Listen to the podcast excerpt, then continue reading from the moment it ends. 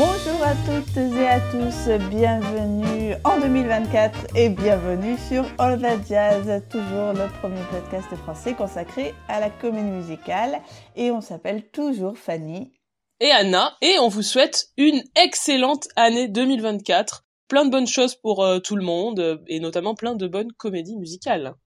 Et oui, très belle année à vous toutes et à vous tous. Et pour bien commencer cette année, nous vous annonçons le premier euh, Cinéma Club, donc Cinéma Club du 14 janvier 2024, qui sera consacré au film All That Jazz de Bob Fosse. Euh, donc All That Jazz présente All That Jazz, rencontre au sommet.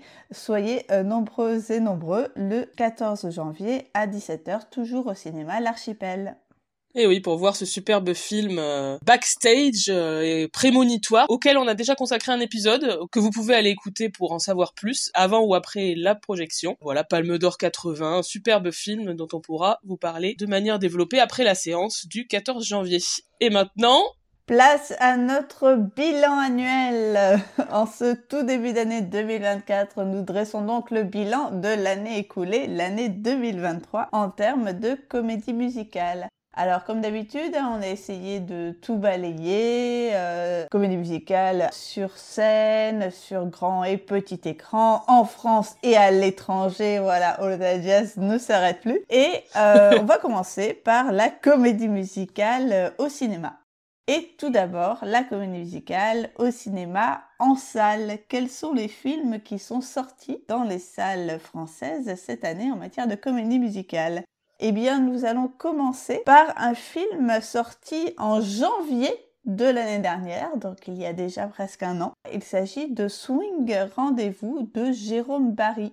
Oui, Jérôme Barry qui est un auditeur du podcast et donc que l'on salue. Euh, son film Swing Rendez-vous, vous en avez sans doute pas entendu parler parce que c'était vraiment une petite sortie hein, en janvier dernier. Euh, c'est une histoire romantique autour d'un jeune homme qui est joué par le réalisateur Jérôme Barry qui part à la recherche de la partition perdue d'une chanson qui a, selon la légende, le pouvoir de faire tomber amoureux. C'est un film qui a pas mal de charme, mais aussi, je trouve, un côté un peu désuet également, notamment sur sa vision de l'amour. Oui, j'avoue qu'au début, euh, ça me semblait pas mal éculé tout ça, en particulier l'influence écrasante hein, de Woody Allen, à la fois dans la façon dont est dépeinte la ville de New York, ou le cliché du français à New York, euh, la façon dont on parle des relations de couple, notamment cette idée qu'on peut tout à fait forcer une femme à tomber amoureuse de soi. Hein, euh, Julia Roberts, dans Tout le monde dit I love you, s'en souvient déjà, enfin il y avait trouvé de pas mal de mm. grosses similitudes à ce niveau-là. aussi de la façon dont on dépeint les clubs de jazz à New York Et même Jérôme Barry euh, lui-même n'est pas sans faire euh, penser physiquement à Woody Allen. Oui, c'est vrai un peu. Non, c'est évident qu'il y, y a, une influence énorme de Woody Allen.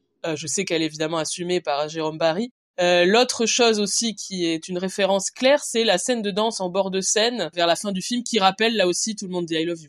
Euh, mais en fait, j'ai trouvé qu'une fois cette évidence de la référence à Woody Allen euh, dépassée, et si on choisit de voir le film comme un exercice de style, c'était plutôt réussi, assez chiadé, enfin c'est vraiment, on va dire, assez, assez minutieux, pas du tout désagréable à voir, et, bien fait. Et de toute façon, enfin, j'avais dire, euh, nous, nous, on aime beaucoup cet univers-là, donc ça avait, ça avait tout pour vraiment nous conquérir. Oui, le mieux, je trouve que c'est les scènes musicales à New York, les concerts dans des clubs, les soirées dansantes. On est vraiment plongé dans cette ambiance jazz et on sent que le réalisateur lui-même s'est vraiment immergé dans cet univers pour réaliser le film. Oui, les personnages sont très attachants et on se prend euh, étonnamment à vouloir hein, la fin de cette quête, de cette chanson mystérieuse. Et euh, bon, je, ne dis pas tout, hein, mais on va dire qu'il y a un espèce de petit twist final qui euh, fait un peu échapper aux clichés romantiques les, les plus éculés. Ouais, tout à fait. Et euh, par ailleurs, euh, je voulais signaler que c'est un film qui a été fait avec très peu d'argent et que les réalisateurs Jérôme Barry a documenté la manière dont il a monté ce film sur la page Instagram du film. Il a fait un making of très complet, très intéressant de comment il a procédé pour réaliser ce film. Je vous conseille d'aller le voir. Alors, j'ai pas encore regardé, mais je vais aller le, voir de, de, suite, Anna. Je, euh, mais euh, en tout cas, le, savoir que, que, le film a été réalisé avec très peu de budget le rend d'autant plus impressionnant, hein, parce que ça se voit vraiment pas, je trouve, euh, à l'écran. Enfin, ça tient, ça tient tout à fait la route, euh, malgré tout. Donc, bravo Jérôme, et on espère qu'il y aura d'autres comédies musicales que tu pourras nous proposer. Tout à fait. Alors, le film suivant dont on voulait parler, c'est également un film français, qui lui est sorti en février, c'est La Grande Magie de Noémie Lovski. Alors c'est un film qui m'intriguait plutôt, hein, que j'avais envie de voir, mais je dois avouer que j'ai pas du tout aimé, hein, on va y aller direct. Hein. Euh, je trouve que l'intrigue est désuète, donc euh, c'est euh, un film adapté d'une pièce de théâtre des années 40. Et voilà, ça tourne autour d'une histoire de jalousie dont je trouve que là aussi c'est très c'est ringard et on a on s'intéresse pas du tout à l'histoire, je trouve. Euh, oui, moi j'ai eu beaucoup de mal à rentrer dans cet univers. Hein. Pour le coup, ça m'a aussi fait penser à Woody Allen et plus précisément à Magic in the Moonlight qui se déroule aussi dans les années 20 et qui est aussi sur l'univers de, de la magie mais en vraiment pas réussi. Euh, à un moment donné, je trouvais qu'il aurait pu y avoir quelque chose qui euh, décolle sur la question de l'illusion, de storyline parallèle, parce que là encore, on vous dit pas tout, hein, mais il y a un personnage auquel on fait croire des, des choses dans le film. Mais vraiment là, là, ça tombe à plat, ça décolle pas à ce moment-là et ça finit par devenir très très pénible. En fait, je me suis colossalement euh, ennuyée. J'ai eu du mal à finir. Bon, j'ai regardé jusqu'au bout, mais euh, de façon vraiment pas convaincue. Et moi aussi, je suis passée un assez mauvais moment, je dois l'avouer. Mm. Il y a une chose en particulier que j'ai trouvé très pénible, c'est, et c'est vraiment, je suis au regret de le dire, c'est le one-man show de Denis Podalides en Marie Jaloux. Mais je n'en pouvais plus. Denis Podalides, c'est un acteur qu'on aime beaucoup, que vous connaissez sûrement, qui apparaît dans énormément de films français, c'est un acteur de théâtre. Voilà, il a, voilà, il a du charisme. Mais dans ce film, je trouve qu'il, je sais pas, il est en roue libre. Je l'ai trouvé absolument euh, insupportable. Alors que vraiment, c'est pas du tout mon avis euh, général sur Denis Podalides. Mais là, voilà, je, je pense qu'il y a un problème général de direction d'acteur, en fait, euh, que les comédiens, alors que c'est quand même un super casting, dans l'ensemble sont pas très bons, notamment dans les numéros musicaux. Hein, c'est toujours le problème avec ces comédies musicales françaises où euh, euh, on décide que on va faire chanter et danser un peu tout le monde et quand même tout le monde n'est pas bon en chant et en danse. Ceux qui sortent un peu du lot, je trouve qu'il y a François Morel parce que bah, il sait faire le show et donc son numéro est plutôt sympathique. Euh, il y a également Rebecca Marder et Judith Chemla, dont on sait que ce sont euh, d'excellentes chanteuses. On les a vues dans d'autres films chanter, etc. Donc euh, voilà, elles chantent très bien, mais elles restent pas très bien servies, je trouve, par le matériel musical. De manière générale, les moments chantés sont ici vraiment forcés. Alors c'est pas du tout même euh, chorégraphié et relié à l'intrigue. Hein. Ça semble ajouté à la dernière minute. En bref, pour moi, c'est pas vraiment une comédie musicale. Hein. Et malgré toute l'estime qu'on porte à Noémie Lovski, franchement, c'est dommage que l'aventure recette fléchée comédie musicale soit allée à un projet comme ça et pas à un vrai projet de comédie musicale. Oui, juste pour préciser de quoi il s'agit, effectivement, donc c'est le CNC, hein, le Centre national du cinéma, qui a donné il y a quelques années des aides euh, spécifiques pour le cinéma de genre, qui ont été fléchées, comme tu dis, sur la comédie musicale. Je crois que c'était en 2019. Et donc, euh, le film de Mielowski fait partie des films qui ont été aidés par cette aide. Et euh, je vais pas commenter cet aspect-là parce qu'évidemment, euh, comme certains de nos auditeurs et auditrices euh, le savent, je suis partie prenante. Hein, je suis moi-même réalisatrice, donc j'ai quelques, on va dire, animosités. Mais là, effectivement, je trouve que voilà, on aurait pu peut-être aider un film musical plus ambitieux et plus intéressant que celui-là, quoi. Voilà. Sur ce, rent over. Passons à toute autre chose. Il s'agit d'un film musical sorti en mai et c'est le remake du classique d'animation de Disney, La Petite Sirène. Donc dans la lignée hein, évidemment de, tous les, remakes Disney euh, auxquels on avait consacré il y a déjà quelques années euh, un épisode et qui semble euh, être un filon qui ne va pas se tarir de sitôt. dans cette lignée, La Petite Sirène 2023 a été réalisée par Rob Marshall, donc réalisateur dont on a déjà parlé plusieurs fois, qui est désormais devenu un réalisateur maison chez Disney. Et c'est un film qui est aussi produit par euh, Lin-Manuel Miranda et Marc Platt. Mm. Donc euh, pas mal de beaux noms hein, dans cette dans cette production. On va être vraiment dans la lignée des adaptations live action précédentes, qui va proposer, je trouve, quelques trucs intéressants, mais qui est de manière générale assez vain quand même au final. Euh, donc dans le rôle de la petite sirène, on a Holly Bailey, qui est euh, plutôt attachante, j'ai trouvé, et qui chante évidemment très bien. Et j'ai trouvé également le prince Eric, euh, joué par Jonah Howard King, plutôt mignon, en regard du fait que le personnage est quand même un peu fade, euh, je l'ai trouvé assez attachant. Euh, Melissa McCarthy incarne Ursula, donc la sorcière des mers. bon, elle est vraiment très bien dans ce rôle et en même temps, elle en fait pas trop. Hein. ça aurait pu être ridicule, mais je, trouve qu'elle trouve la bonne, la bonne justesse. Par contre, le pauvre Javier Bardem en Triton, donc le père d'Ariel, le père de la petite sirène, et euh, le pauvre assez euh, assez ridicule. Enfin, c'est compliqué, hein, je pense de toute façon comme rôle, mais euh, là, il n'est pas très bien servi. Et bon, donc globalement, hein, je pense qu'il y a quelque chose qui dont on reparlera peut-être, hein, qui est l'utilisation des, effets spéciaux qui rend le, truc bizarre à, regarder un peu de bout en bout. C'est vrai que Javier Bardem, il est, il est un peu grotesque, hein. mais bon, c'est pas vraiment sa faute, hein. comme tu dis, c'est mm. les effets spéciaux, c'est le look qu'ils lui ont fait, enfin, il y, a rien qui va, vraiment, je, je le plains, nous le plaignons. Melissa McCarthy, je suis d'accord qu'elle elle, s'en sort assez bien. Euh, c'est une proposition assez différente hein, de celle de Pat Carroll euh, dans le film euh, d'animation. Il y a un peu moins le côté flamboyant hein, du dessin mm. animé, mais, mais c'est quand même une proposition qui, qui fonctionne plutôt bien, je trouve. Et donc, si on revient rapidement à cette question des, des effets spéciaux, donc euh, pour celles et ceux qui ne l'auraient pas vu, hein, vous comprenez bien qu'une grande partie du film se déroule donc euh, par définition sous la mer. et que donc euh, les personnages ont des queues de poisson, donc un certain nombre de, de manipulations numériques ont été faites pour mm. réaliser cet exploit.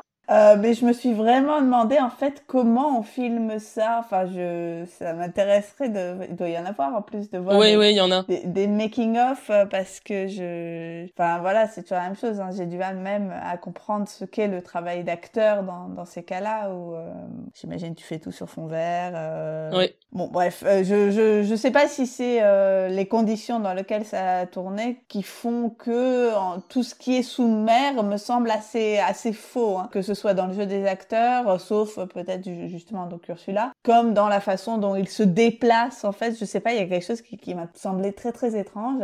Et euh, globalement, j'ai vraiment préféré les, scènes à terre, en fait, euh, qui me semblaient beaucoup plus organiques, naturelles euh, et, réussies. Euh, donc il s'agit, on l'a dit, d'une adaptation du dessin animé de 89 mais je précise aussi qu'il y a eu aussi entre-temps une euh, comédie musicale euh, sur scène. Donc euh, La Petite Sirène, je le rappelle, a été adaptée à Broadway de 2007 à 2009. donc fait partie de ces quelques dessins animés qui ont connu une adaptation scénique. Mais ici, c'est encore une nouvelle proposition avec deux nouvelles chansons, à la fois par rapport à la version en dessin animé, mais aussi à la version sur scène. Oui, comme on l'avait dit dans notre épisode sur les remakes Disney, justement, étrangement, euh, les remakes ne réutilisent jamais, ne vont jamais chercher du matériel, ni en termes de chansons, ni en termes de narration, des versions Broadway, en fait. Ils proposent une nouvelle adaptation. Et donc là, on a de nouvelles chansons, évidemment euh, sur une musique d'Alan Menken, qui est le compositeur de la musique originale, et des paroles de Lin-Manuel Miranda.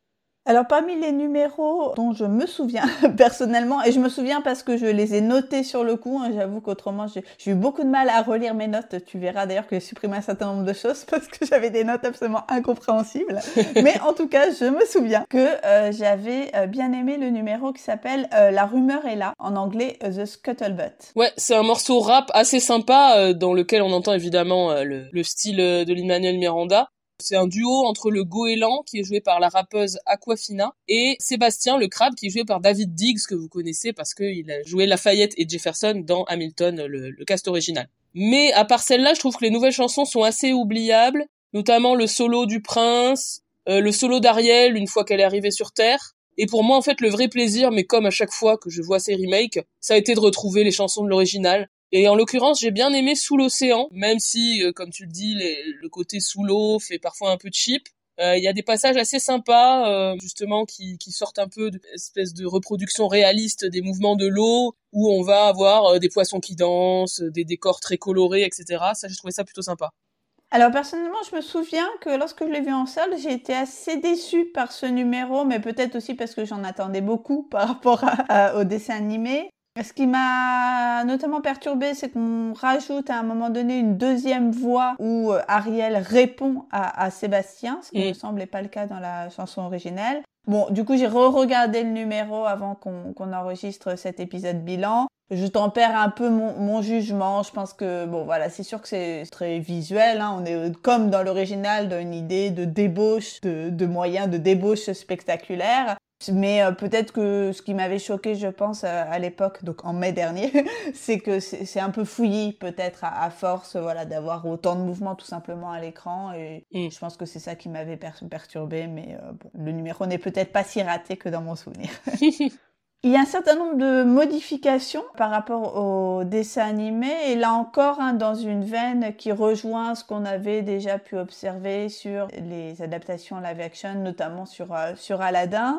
Ici, euh, l'intrigue romantique, donc l'histoire d'amour hein, entre Ariel et le, prince Eric, est davantage amenée. Euh, c'est-à-dire qu'on les voit faire connaissance, on les voit apprendre à se connaître avant de s'embrasser, enfin, euh, avant de, finir ensemble. Hein. C'est la base hein, lorsqu'on représente une histoire d'amour, on le sait. Mais c'était pas franchement le cas dans le dessin animé originel. Oui, moi j'ai vraiment apprécié que l'histoire d'amour soit un peu plus développée. Je pense que c'est l'aspect que j'ai le plus aimé en fait du film, c'est l'histoire d'amour. Hein. Je me suis sentie un peu euh, midinette en voyant ce film. voilà, l'histoire d'amour m'a touchée. Et en plus, la fin est moins précipitée. Il ne se marie pas direct, ce qui était quand même euh, la partie, je trouve, presque la plus choquante dans la petite sirène originale. c'est qu'à la fin, genre au début, enfin, elle est censée avoir 16 ans, elle est toute jeune, et à la fin, genre, il se marie tout de suite. ce qui n'est pas le cas dans le live action. Donc ça, c'est une bonne, bonne idée, je trouve, de modification. Des dialogues ont notamment été euh, réécrits pour euh, correspondre, on va dire, aux sensibilités des spectateurs et spectatrices d'aujourd'hui, euh, mais parfois sur des trucs un petit peu absurdes, hein, et on frise vraiment, il me semble, la caricature hein, du politiquement correct, telles qu'elles sont parfois dénoncées par nos ennemis d'extrême droite, hein, si on peut dire. on a notamment la, la, suppression de la réplique d'Ursula lorsqu'elle est dans cette négociation là où elle lui capture sa, sa voix en échange de, de jambes, en échange de la rendre humaine. Euh, donc à ce moment-là, dans le dessin animé euh, originel, Ursula disait que les femmes n'ont pas besoin de parler pour se faire comprendre, et plus encore que les hommes euh, n'aiment pas les pipelettes, les, femmes qui, se croient savantes et tout ça. Donc ça, ça a été supprimé, mais à un point où je trouve qu'on comprend pas tout à fait où elle veut en venir. Parce que, en fait, je trouve que le dialogue, du coup, ça donne l'idée qu'elle lui enlève juste sa voix chantée. Je sais pas si tu vois ce que je veux dire. Et pas qu'elle va juste devenir muette, en fait. Et ne pas pouvoir s'exprimer euh, du tout. Donc euh, je trouvais que c'était un peu bizarre comme coupe, ou en tout cas bizarre de réécrire comme ça. J'étais pas hyper euh, convaincue. Mmh, bah, sur le côté compréhension, je me souviens pas, mais moi je trouve vraiment que c'est genre de suppression qui est vraiment absurde parce que bah Ursula c'est une méchante. Donc mmh. le fait qu'elle dise des trucs du genre il faut pas que les femmes parlent trop, bah, c'est une méchante, quoi. Enfin, je sais pas. ça, ça me si les méchants peuvent même plus être sexistes. Oui, c'est ça. C'est ça. Je trouve ça très étonnant d'aller à ce point-là dans le truc. Euh, on veut pas heurter. Enfin, je trouve c'est maladroit. Je pense pas que c'est des woke qui ont poussé pour qu'on coupe ça, quoi. C'est juste des des, des exécutifs de Disney qu'on dit oula, peut-être que donc on va couper. Mais enfin voilà, c'est c'est c'est des choix qui sont un peu malheureux, je trouve. Autre film dont on voulait vous parler, le film Carmen, sorti en juin, que je n'ai pas vu, mais que Anna a vu. Oui, alors il s'agit du premier long métrage du célèbre chorégraphe français Benjamin Millepied, que j'ai trouvé personnellement être une déception. Euh, donc comme son nom l'indique, c'est une adaptation contemporaine de Carmen, mais Carmen, la nouvelle de Prosper Mérimée. Pas l'opéra de Bizet, parce que la musique euh, dans le film n'a absolument rien à voir avec l'opéra de Bizet. Hein. N'y allez pas pour entendre euh, L'amour est un oiseau rebelle, etc. Ce n'est pas le cas. Et donc cette adaptation contemporaine place l'intrigue à la frontière américano-mexicaine avec euh, des histoires autour de, de clandestins. Euh, je trouve que la mise en scène est beaucoup trop grandiloquente, avec notamment une bande son très envahissante, avec des chœurs qui noient tout le film et qui empêchent l'émotion, euh, en quelque sorte en lissant toutes les scènes, parce que du coup, comme toutes les scènes ont la même ambiance, toutes les scènes se ressemblent et euh, on voit pas d'évolution. Mm. Euh, les deux comédiens, on les connaît, c'est Melissa Barrera qu'on a vu dans In the Heights dans le rôle de Vanessa, et Paul Mescal, notamment vu dans la série Normal People ou encore dans After Sun, qui est un, un super jeune comédien qui maintenant commence à être très connu ils sont super, ils sont investis mais ça suffit pas. On s'intéresse pas à leur histoire, euh, pas à leur amour. Euh, il y a des scènes de chant, donc évidemment, et surtout de danse. Ce sont les meilleurs moments du film, notamment un, passage euh, de danse hip-hop, il me semble assez intense à la fin. Mais elles sont trop peu nombreuses pour sauver ce, ce, ce, film dont le, le, gros le gros défaut c'est vraiment ces, ces propositions de mise en scène quoi. Autre film dont vous voulez parler, euh, le film Phénomène de Greta Gerwig, sorti fin juillet. J'ai nommé, bien sûr, Barbie. Oui, alors on voulait vous en parler parce que c'est pas totalement une comédie musicale, mais euh, il y a quand même plusieurs moments musicaux, donc on pensait que c'était intéressant d'en parler. Puis il y a plein d'aspects, euh, je trouve, sur lesquels on peut revenir dans ce film. Oui, euh, l'aspect comédie musicale est notamment visible dès le début du film. Hein. On a une, sorte de numéro d'ouverture, cette présentation de Barbie Land où on assiste en quelque sorte à la morning routine de Barbie sur une chanson euh, judicieusement intitulée euh, Pink Goes with Everything. Donc c'est un numéro qui nous en met plein la vue. On a euh, voilà des bouches de, de, couleurs, enfin surtout du rose hein, évidemment, de décors magnifiques et même quelques plans zénithaux à la Busby Berkeley. Donc on, on, est vraiment ici dans une volonté de, de spectaculaire, d'entrer en matière spectaculaire dans le film. Un peu plus tard, mais aussi vers le début du film, on a aussi un grand numéro de danse avec euh, toutes les Barbie et les Ken lors euh, d'une fête euh, tout à fait modeste que, que, Barbie donne comme ça chez elle. Voilà, c'est un grand moment d'euphorie collective. Et ce qui est crucial, c'est que c'est au moment où ils sont en train de danser et de s'amuser le plus qu'elle a son premier flash où elle demande à tous ses convives Est-ce que vous pensez parfois à la mort? Voilà, c'est un espèce de euh, moment de pause, puis ensuite tout reprend mm. comme si de rien n'était, mais on comprend que tout ne va pas rester aussi parfait à Barbieland. Oui, autre numéro marquant, pour le coup c'est vers la fin, c'est le grand numéro I'm Just Ken, le solo de Ryan Gosling, donc l'interprète de Ken, entouré des autres Ken, ça commence dans Barbieland où il y a une grande scène de bataille, mais ensuite on passe sur euh, la traditionnelle euh, abstract euh, theater space, une scène abstraite rose et bleue où l'ambiance va finir par changer et les Ken se mettent à danser le ballet, se font des bisous, c'est très très rigolo. Et dans l'ensemble, le film est extrêmement fun. le scénario est très malin, je trouve, évidemment extrêmement méta. Après, il y a toujours le côté un peu dérangeant, le côté euh, c'est une pub, hein, euh, c'est un film Barbie euh, produit par Mattel, donc les producteurs des poupées Barbie. Donc évidemment, il y a un recul, une autodérision qui n'enlève pas l'aspect publicitaire, comme c'était le cas dans le film Lego, qui est un film que j'aime beaucoup aussi par ailleurs parce qu'il était extrêmement drôle, extrêmement méta. Donc voilà, c'était un aspect à garder en tête sous prétexte de faire son autocritique. La marque se paye avec le film une campagne géante de revalorisation, on va dire féministe. Oui, euh, évidemment, hein, ça c'est sûr que c'est euh, tout à fait euh, problématique. malgré tout, hein, sur le côté féministe, ce que je voudrais juste dire, c'est que ça a été beaucoup critiqué, mais que on entend quand même dans ce film des concepts dont il n'est presque jamais question au cinéma, et a fortiori dans un film de cette mmh. envergure, un film qui va s'adresser à un si vaste public. Alors ok, il y a beaucoup de choses, euh, il y a des choses un peu malines et des choses un peu euh, rudimentaires, on va dire, euh, qui font un peu féministe 101, enfin introduction au féminisme. Mais il faut peut-être commencer quelque part. Hein. L'objectif marketing est évident, c'est un film qui non seulement est tout entier construit autour d'un produit, mais met en scène l'histoire d'une marque avec voilà un storytelling. Euh, c'est sans doute cet aspect-là, moi, histoire de Mattel et tout ça, qui me semble le plus euh, le plus invitable. Mais bon, il y a, y a, aussi euh, pas mal de, de, bonnes choses, je pense. Alors oui, moi, j'avoue, ça m'a donné envie d'avoir des trucs roses et d'acheter des Barbie. Mais bon, vous savez, moi, je suis un peu consémériste, alors ça ne me dérange pas outre mesure. Je me dis que c'est un moyen de prolonger le plaisir du film. Pour rebondir ce que tu disais sur le propos féministe du film, c'est vrai que sur le moment, il m'a paru un poil appuyé, notamment il y a, une scène euh, évidemment qui a marqué les esprits, euh, le grand discours du personnage joué par America Ferrara vers la fin du film où elle explique les difficultés de la vie des femmes, etc. Euh, donc sur le moment, je me suis dit oh c'est un peu lourdingue quand même.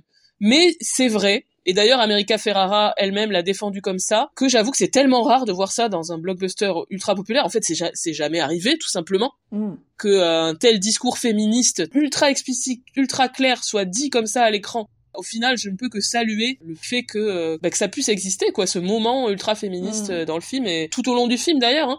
Après, personnellement, ce que j'ai trouvé le plus marrant, c'est plus les petites blagues, euh, les petites euh, jokes féministes, comme les moments où on va se moquer des habitudes masculines, du mansplaining, etc. Ça, c'est ce que j'ai trouvé extrêmement drôle. Alors le moment qui m'a vraiment fait rire en salle, enfin j'avoue j'ai rigolé euh, à gorge déployée, euh, c'est le moment où Ken a son épiphanie sur le patriarcat du euh, monde réel. Et voilà, il arrive devant une grande entreprise, il y a une espèce de montage de tout ce qui est masculin, mais au sens le plus large et absurde du terme. Et on a à ce moment-là d'ailleurs la reprise de l'intro de Ainsi parlait Zarathustra de Strauss qui était déjà, vous savez, c'est le, le, début de 2001 et c'était déjà en fait au début du film Barbie. Et euh, donc sur cette musique euh, évidemment très grandiloquente, on a un montage où il voit des mecs faire de la muscu, conduire de grosses voitures, être à cheval, faire des, enfin genre discuter euh, de transactions financières. On a des images de Rocky, on a aussi des images de Grease Lightning, ce qui m'a fait beaucoup rire. et en fait, voilà, c'est cet amalgame de tout ce qui est masculin qui euh, voilà, qui lui procure un, grand plaisir et qui après va, le convaincre de, vouloir reproduire en fait le, patriarcat à, Babylone. Euh, donc ça, j'ai trouvé ça vraiment très drôle. Mais en revanche, hein, ce qui m'a vraiment déplu et ce qui me semble, pour le coup, objectivement problématique, en fait, c'est la fin du film. Le long mea culpa de Barbie à Ken en mode euh, les torts sont partagés, genre je t'ai pas assez écouté, c'est pour ça que t'es devenu un gros connard. Euh, ben non, il est quand même devenu un gros connard qui a été foutre la merde dans, dans Barbieland. Et le, gag de, de, la toute fin où, euh, bah voilà, Barbie, la première chose qu'elle va faire euh, quand elle sera devenue, entre guillemets, une vraie femme, c'est d'aller voir le gynéco. Enfin, j'ai trouvé ça hyper bizarre et assez malaisant. Donc ça, ça m'a pas du tout plu. Voilà. Mais bon, de manière générale, je dirais que le film est très convaincant et très très plaisant au, début et se perd peut-être un petit peu ensuite, mais bon, ça m'a pas empêché d'être très contente de l'avoir vu et d'avoir très envie de, le revoir aussi d'ailleurs. Oui, et je trouve aussi que ce qu'on n'a pas dit, c'est que le film est très réussi sur le plan visuel aussi. Hmm. L'univers de Barbieland est absolument foisonnant, le travail sur les décors est très très intéressant. Euh, il y a aussi euh, pour le coup pas mal de making of qu'on peut trouver euh, sur YouTube où on voit comment a été conçu cet univers très particulier, très rose. et je trouve ça vraiment très inventif en fait en termes de mise en scène et d'image quoi. Et pour terminer sur les comédiens, Ryan Gosling est extrêmement drôle, je trouve, en Ken. Et Margot Robbie, donc qui est coproductrice du film et qui interprète Barbie, bien évidemment. Barbie stéréotypée. Elle, oui, oui, c'est ça. C'est Stereotypical Barbie, ouais, c'est ça. et ben, même bien qu'elle soit stereotypical, elle est euh, à certains moments étonnamment émouvante hein, dans ce registre de jeu. Nous souhaitions ensuite vous parler de A Wish de Chris Buck et Fawn Vera Suntorn, euh, le film Disney sorti le, le 29 novembre, le film d'animation en fait qui va célébrer le centième anniversaire des studios Disney et que je n'ai malheureusement pas pu voir parce qu'en fait je souhaitais le voir en anglais parce que Encanto, je me souviens, je l'avais vu en, français et j'avais été assez déçue. Je m'étais dit non mais les Disney on peut les voir en français, les VF sont bien et bon j'ai été quand même un peu déçue. Du coup je m'étais dit cette fois c'est sûr je le vois en anglais.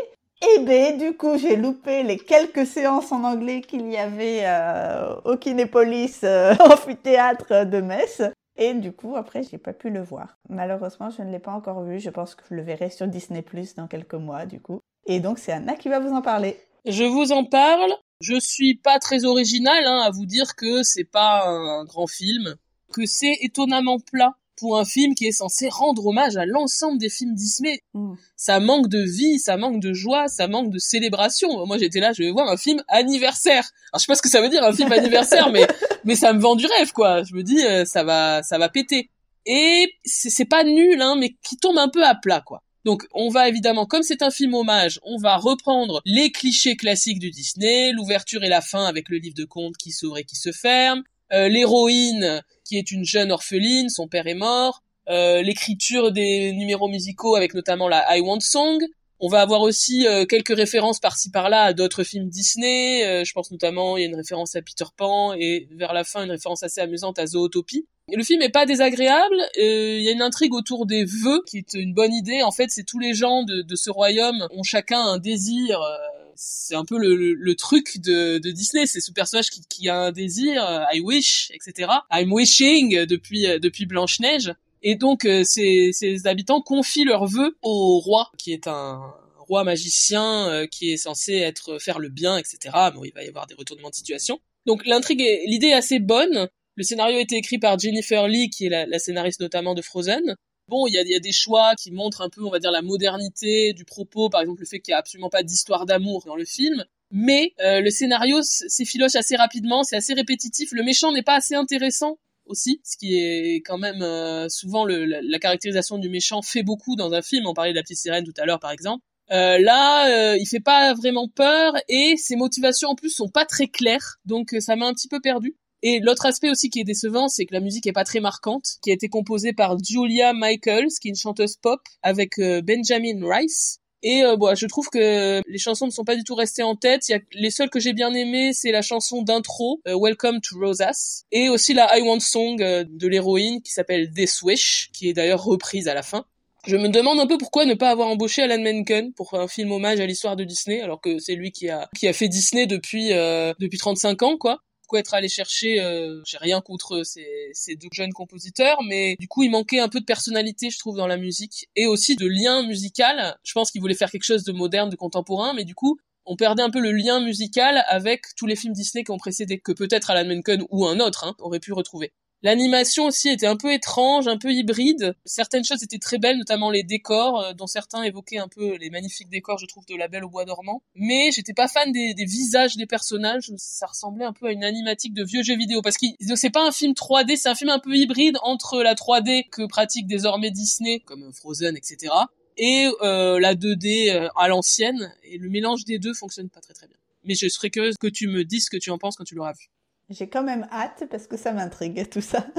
Tu nous diras. L'autre film musical événement de cette fin d'année dont on ne va pas vous parler tout de suite, je suis désolée pour ceux qui attendaient notre avis parce que je sais que beaucoup de gens l'ont vu, le film marche très bien, mais nous allons repousser un, un peu plus tard notre avis sur le film Wonka, donc qui est un préquel euh, des aventures du célèbre Willy Wonka, donc euh, de l'univers de Charlie et la chocolaterie, Roald Dahl, etc. Parce que nous souhaitons, je souhaite depuis de, nombreuses années, je pense, faire un épisode consacré aux comédies musicales adaptées euh, de l'univers de Roald Dahl. Et donc cet épisode va arriver dans pas très longtemps, je pense dans quelques semaines, quelques mois. Et donc c'est à cette occasion-là que nous développerons notre avis sur le film Wonka.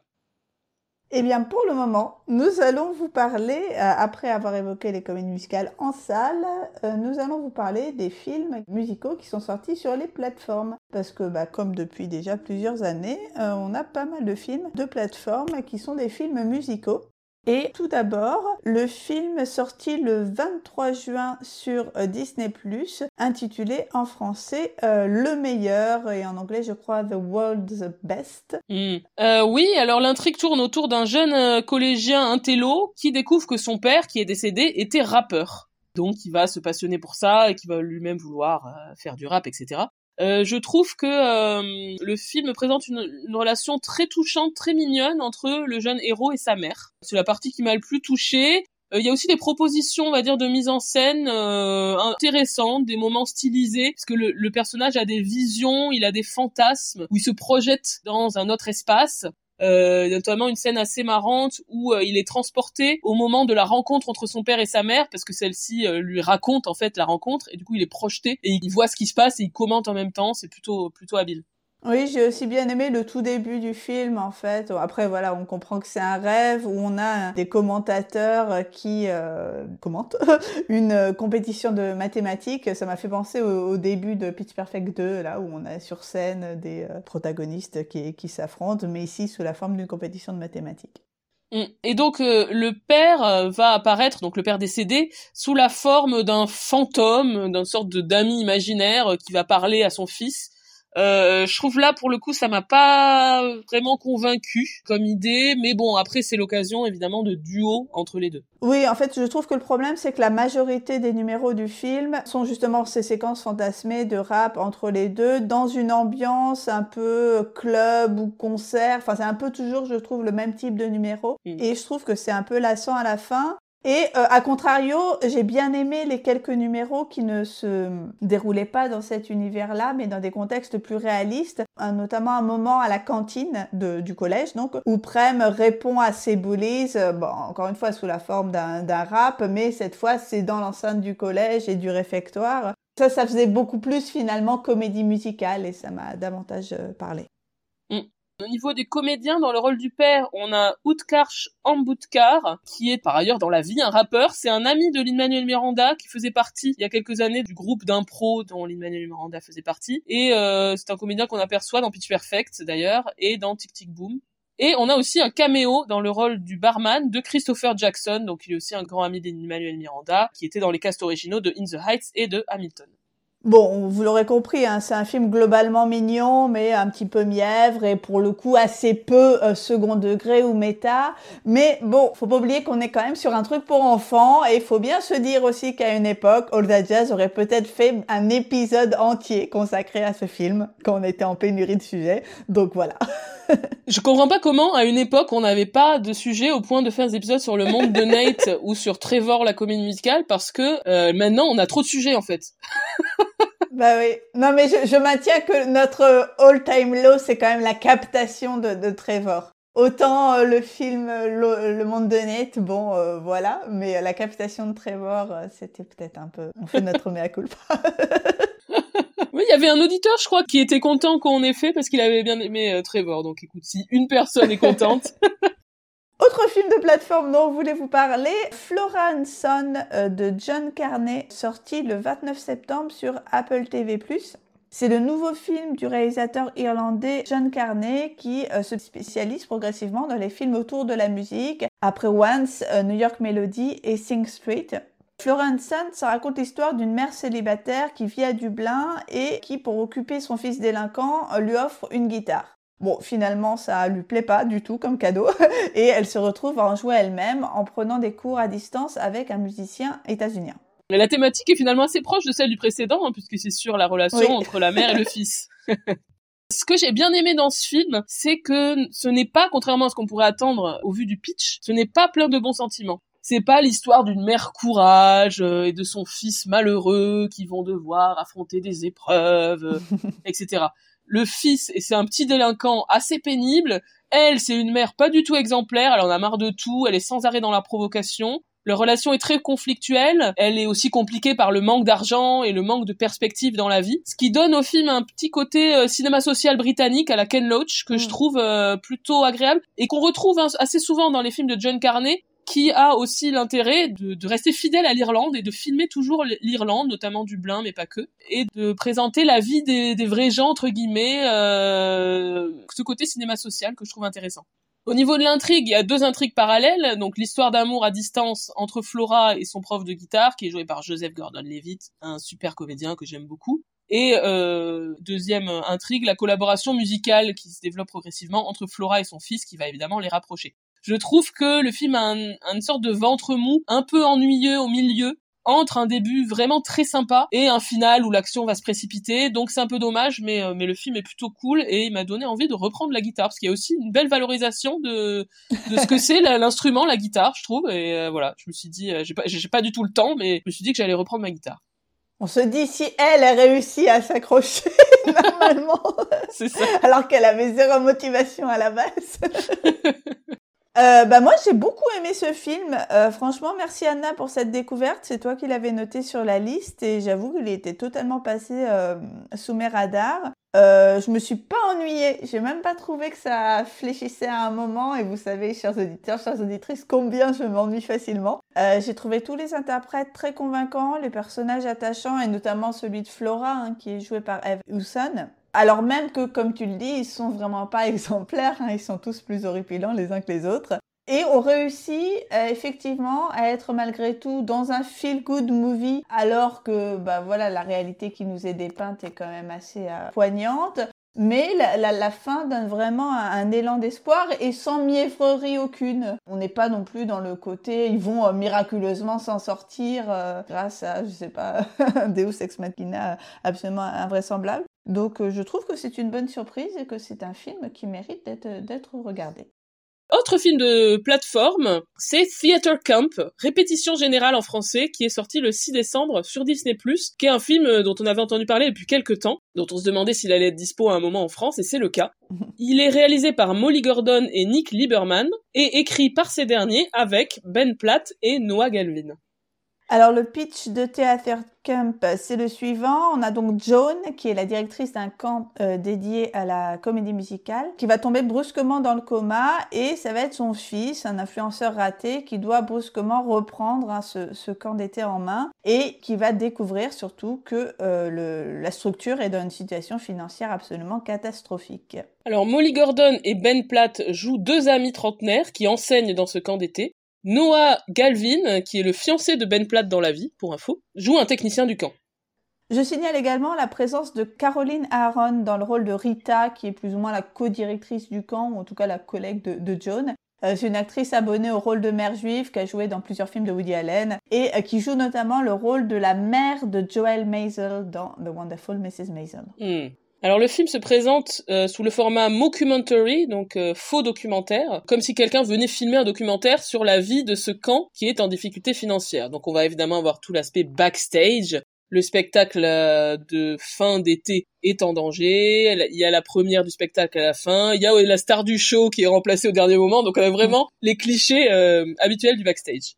On a la présence d'intertitres dans ce faux documentaire qui sont souvent très drôles et décalés. Et le format mockumentary, euh, globalement, va dynamiser et emporter, là encore, une touche méta hein, sur ce genre très codifié du backstage et même ce sous-genre du teen musical, même si là, on s'attarde plus sur les problèmes des adultes que, que des enfants, voire même, on pourrait parler d'un sous-sous-genre du theater camp musical, parce que moi, ça m'a beaucoup fait penser à Camp Rock, hein, la série de téléfilms Disney, en particulier le deuxième épisode de la saga où on a l'opposition entre le sympathique et authentique Camp Rock et le plus fortuné Camp Star. Et donc là aussi, on a une histoire de camp euh, concurrent qui est juste à côté et qui veut racheter l'autre. Hmm. Ça fait aussi penser à Esco Musical et la série. Hein. Oui. Le format mockumentary. Et puis, euh, bon, la saison 3 euh, de High Musical qui était dans un camp d'été. Euh, l'opposition aussi avec, euh, alors dans High School Musical, la série, c'était l'école concurrente, mais voilà, qui avait plus d'argent, etc. Donc on est vraiment toujours mm. dans ces mêmes représentations. Donc on est euh, sur un film qui va faire, on va dire, des portraits de theater kids, hein, donc les jeunes fans de comédie musicale, jeunes et moins jeunes, qui sont présentés comme des marginaux excentriques et obsessionnels, autant les enfants que les profs d'ailleurs, avec une certaine autodérision. J'ai bien aimé euh, le passage où Glenn présente à Troy, donc le, le fils de John, les différents groupes euh, en disant bah lui, euh, eux, euh, c'est le cast de Rennes de l'année dernière. Eux, c'est les Fossy Kids. Faut pas s'offusquer s'ils claquent des doigts tout le temps. C'est leur seul moyen d'expression. c'est très drôle. Il y a une bonne ambiance dans ce film, je trouve. On sent que les interprètes s'amusent et il y a vraiment des moments très drôles, ouais. Alors, ce qui m'a fait, euh, par exemple, pas mal rire, c'est la scène où Troy va recruter des enfants pour servir un dîner au Rotary Club. Et euh, les, les, gamins, c'est tellement des theater kids qu'ils pensent qu'ils sont dans du théâtre immersif et ils se disent « Ah là là, mais on donne à ces gens leur première expérience de théâtre immersif, c'est trop cool !» Ou alors il y a un moment où ils font une espèce de grande incantation de, de sorcellerie, je crois, pour justement arriver à communiquer avec Joan et ils évoquent les noms de Patti LuPone, Idina Menzel, Audra McDonald, comme les, comme les grandes sorcières de la comédie musicale. Enfin, voilà, c'est complètement décalé et, plein d'autodérision, c'est assez drôle. Oui, c'est vraiment adressé aussi aux fans de comédie musicale. Je sais pas si quelqu'un qui connaît rien à la comédie musicale voyait ce film. Je pense que c'est quand même assez niche. Oui, c'est clair. Alors du coup, avec ce format documentaire, euh, le montage va être un enchaînement de mini-scènes qui rendent, je trouve quand même malgré tout un peu difficile de s'attacher vraiment au personnage et à l'histoire notamment mm. dans la première partie. Après, ça finit par prendre et euh, notamment la relation amicale entre donc euh, les deux amis là joués par Ben Platt et Molly Gordon finit par être assez touchante. Oui, on a souvent l'impression que toutes les storylines et les personnages ne sont pas vraiment aboutis, que certaines choses sont lancées sans suite dans le film. Par exemple, cette idylle entre Troy et la méchante là de l'autre camp, euh, c'est amorcé mais pas trop suivi ensuite. Je j'ai pas trop vu la finalité.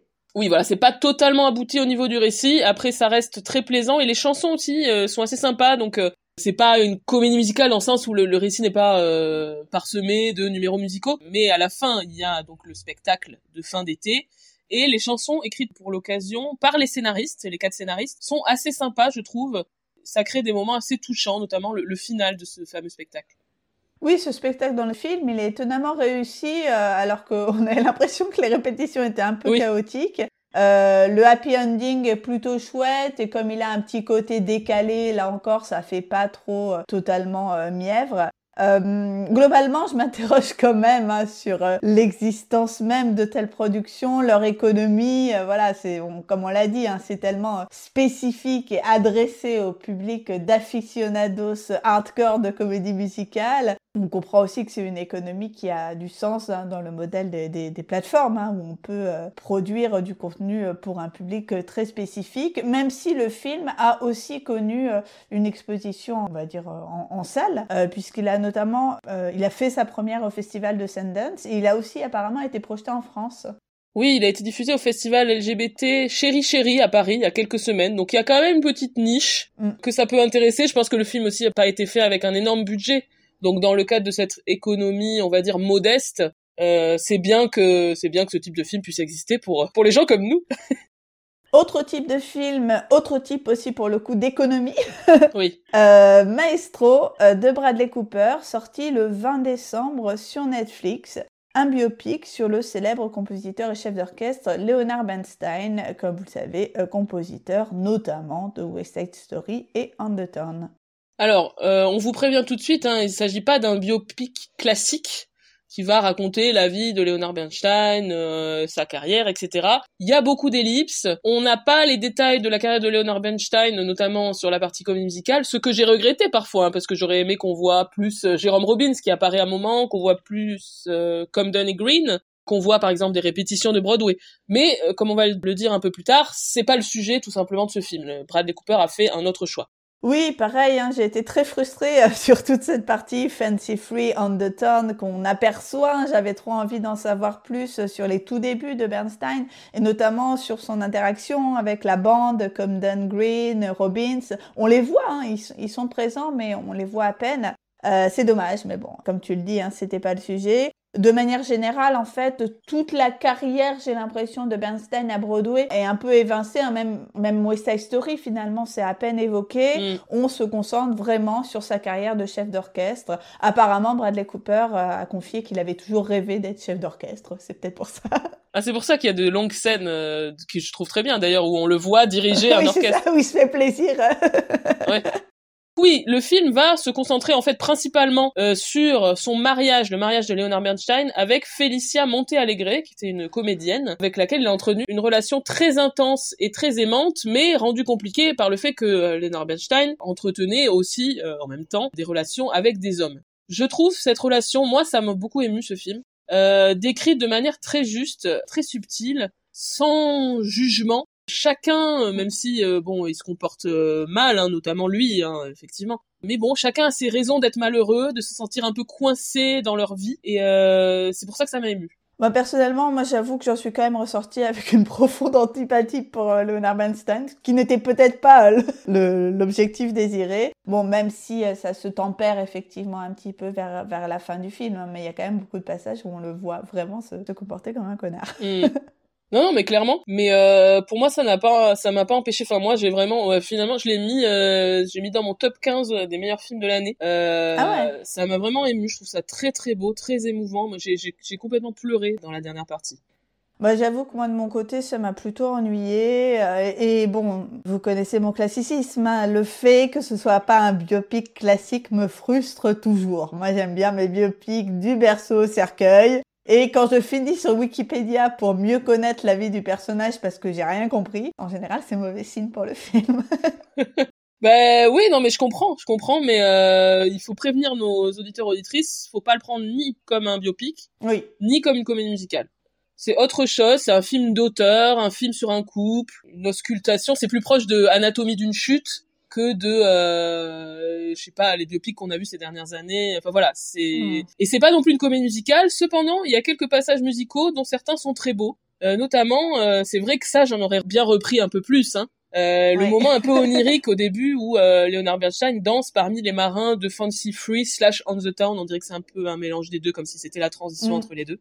Oui, j'arrêtais pas de me demander, euh, parce que j'avais peur de pas avoir bien suivi, comme toujours quand je décroche un peu d'un film, je dis mais alors euh, là c'est Fancy Free ou ouais. Undertone et j'en ai déduit que c'était vraiment les deux. Oui. Et euh, oui, moi aussi, c'est clairement mon passage préféré du film, c'est super beau, c'est en noir et blanc, on l'a pas, on l'a pas mentionné, hein, mais il y a un choix de faire le début du film en noir et blanc et ensuite on passe à la couleur. Bon, c'est sûr qu'il y a de vraies propositions, de vrais choix de mise en scène dans, dans le film. Moi, le moment qui m'a absolument bouleversé, c'est la scène où euh, Leonard Bernstein dirige une symphonie de Mahler dans une église. Il y a un plan séquence sur lui qui mène l'orchestre. Je trouve très beau l'intensité de Bradley Cooper à ce moment-là. Et en plus, à la fin, le plan se finit, je vais pas en dire plus si vous voulez voir le film, d'une manière très surprenante, très émouvante, euh, qui m'a vraiment, euh, vraiment bouleversé. Je me répète un peu. Bradley Cooper, donc je trouve qu'il fait un, boulot très impressionnant de mise en scène Euh, il est aussi euh, très bon en tant que comédien. Il ressemble beaucoup à Leonard Bernstein. Donc ça c'est toujours le truc. Moi c'est pas forcément ce que je j'apprécie particulièrement dans un biopic, le fait que euh, l'acteur ressemble énormément à la personne qui joue. Là évidemment il y a un effort énorme de ce côté-là grâce au maquillage, notamment donc un, faux nez hein, qui reproduit le, le, le, gros nez entre guillemets de, de Leonard Bernstein. Je sais qu'il y a eu une petite polémique sur le fait que voilà quand on joue un personnage juif et qu'on n'est pas soi-même juif, mettre un grand nez, Bon, j'avoue que là, je, je, je, suis un peu perdue sur est-ce que c'est une polémique qui, qui, qui, a du sens ou pas. bah, moi, j'ai vu que ces enfants, c'était euh, les enfants de Bernstein, donc c'était fendu d'un post Instagram pour dire que ils étaient ok avec ça parce que effectivement leur père avait un gros nez. Donc ça m'a fait rire. Voilà, c'est-à-dire qu'il c'est un juif et il a un gros nez. Euh, voilà. donc bon, je, je comprends euh, qu'on se pose des questions, mais là, je trouvais que c'était peut-être légèrement exagéré, mais je veux pas. Je suis une personne non concernée, donc je veux pas faire la leçon non plus. Donc je voilà, je m'écarte de cette polémique. c'est vrai que c'est bluffant à quel point il ressemble à Leonard, Bernstein. Perso, parfois j'oubliais régulièrement que c'était lui. Mais voilà, mm. pour moi, encore une fois, c'est pas le plus important. On n'est pas toujours en mode, enfin, en tout cas, moi, j'ai pas toujours en mode, oh là là, incroyable performance. J'étais vraiment dans le personnage. Et je voudrais aussi mentionner à quel point Carey Mulligan, on l'a pas encore dit, qui joue euh, Felicia, donc sa femme, est une actrice exceptionnelle et qu'elle est ici extrêmement, extrêmement émouvante. Passons à un autre film de plateforme, mais qui lui n'est pas sur une plateforme de SVOD, mais de VOD, toute simple, qui est dispo donc sur euh, les plateformes type Univers Ciné, Filmo TV, etc. depuis mars. C'est le film Give Me Pity, un film très singulier, écrit et réalisé par Amanda Kramer. Euh, film qui a été lauréat du prix du jury du Festival du film subvertif euh, de Metz au mois de juin. Alors je faisais partie de, ce jury, hein, mais je dois vous confier que mon cœur allait plutôt à un autre film, Marcel Le Coquillage, pour ne pas le nommer. Même si j'ai néanmoins bien aimé Give Me Pity, euh, j'avoue que c'est un peu trop dérangeant comme film pour moi. Euh, le, format est assez euh, atypique hein, parce que c'est filmé à la façon d'un faux show télévisé, genre show de variété des années 60. Enfin même et puis de toute façon même dans l'image, hein, on est vraiment sur ce type d'esthétique en, termes de, de, grain, je veux dire, de, de l'image, les décors, les costumes. Euh, et donc ça part de ce faux show autour de cette figure, cette célébrité. Hein. Et euh, le show va progressivement, on va dire, partir en sucette, où ça va euh, vriller vers le gore, l'horreur, enfin voilà, des, des univers, hein, des esthétiques qui sont très loin de ce que moi personnellement euh, j'affectionne. même si la performance d'actrice, on, va dire, est, est, incroyable. Hein, le, voilà, elle, elle, chante, elle danse, elle est exubérante de bout en bout. Et elle se trouve être la fille de Bette Midler. Donc en fait, ça se voit grave une fois qu'on le sait, même si elle ne le met pas du tout euh, en, avant. Mais je savais pas. Mais ça fait tellement sens. Mais oui, en fait, elle lui ressemble comme deux gouttes d'eau. Ah, c'est marrant parce que en plus ça fait sens du coup que c'est une star de ce genre de show. Enfin bref, c'est ok. Oui, de cette époque-là en fait. Euh, ouais, ouais, ouais. oui, c'est rigolo. Ok, bah c'est c'est vraiment un film euh, un film intéressant. C'est vraiment euh, comme on dit une proposition de cinéma. Hein. Donc si vous aimez, on va dire les films singuliers, les, bizarreries, les ovnis comme on dit, n'hésitez vraiment pas à, à aller voir Give Me Pity. Passons maintenant aux séries. euh, donc on mentionne que on a dédié un épisode à, la, à une série qui est sortie en début d'année qui s'appelait Up Here, donc vous pouvez aller l'écouter. Et ensuite, parce qu'on fait dans l'ordre chronologique des sorties des œuvres, on va vous parler de Shmigadoon saison 2, la saison qui est intitulée Shmikago et qui est sortie sur Apple TV+ au printemps. Et donc, après la comédie musicale de l'âge d'or avec Schmigadoon, on passe donc ici aux années 60-70 et l'ère plus adulte et plus sombre hein, de la comédie musicale. On retrouve notre couple central, hein, Melissa et Josh, qui sont maintenant mariés, mais qui trouvent leur vie monotone en tant que médecin à New York, et donc ils vont chercher à retourner à Schmigadoon, mais atterrissent euh, dans la ville de Chicago, un, monde qui rend un hommage satirique aux comédies musicales sexy et sombres des années 60 et 70, à savoir donc les comédies musicales de Faust, de Sondheim. J'ai vraiment adoré en fait cette saison 2. Je sais pas si c'est que je connaissais moins précisément les références de la saison 1, mais ici, toutes les chansons m'ont semblé être tellement des copies proches des originales qu'une grande partie, en fait, du plaisir euh, réside dans le fait de retrouver la référence, parce qu'à chaque fois, c'est euh, presque une chanson précise qui est parodiée. Peut-être je dis une bêtise, mais j'ai l'impression que dans cette saison-là, vraiment comme tu dis, euh, les chansons sont quasiment toutes des parodies de numéros précis, au lieu d'être juste des chansons à la manière d'eux, comme c'était dans la saison 1, même si dans la saison 1, il y avait aussi des parodies précises, comme la parodie de Dorémy, de la Médie du Bonheur, etc. Mais euh, là, ça m'a semblé beaucoup plus one-to-one correspondre à, à une chanson, ouais, je pense. moi aussi. Du coup, peut-être à cause de cet aspect, c'est copier-coller n'est pas le mot, mais c'est le plus proche que j'ai trouvé, je me suis dit que c'était peut-être un poil plus attendu parce qu'on est en one to one de chanson à chanson, mais aussi un peu de dans la manière de copier les intrigues, euh, notamment de Sweeney Todd. Mm. Ça m'a paru peut-être légèrement plus attendu en termes d'intrigue, mais c'est toujours extrêmement plaisant. Et c'est sympa, comme tu dis, de repérer un peu toutes les références, tous les petits détails. C'est très très plaisant pour un fan de comédie musicale. Oui, j'adore en particulier Do We Shall You qui, Oui. euh, qui reprend le Big Spender de Sweet Charity. Euh, C'est hyper drôle parce qu'en plus c'est très méta parce que ça évoque justement tous ces clichés subversifs euh, des comédies musicales de la fin des années 60. Oui, en plus c'est drôle parce que ça montre le décalage avec aujourd'hui. Parce que ce qui était supposé être provocateur et choquant dans les années 70 ne l'est plus trop. Par exemple, des femmes qui sont dénudées sur une scène, des hommes qui sont habillés en femmes. Tu vois la réaction des deux euh, personnages euh, principaux qui regardent, qui sont là. Non, Oui. ça nous choque pas, non?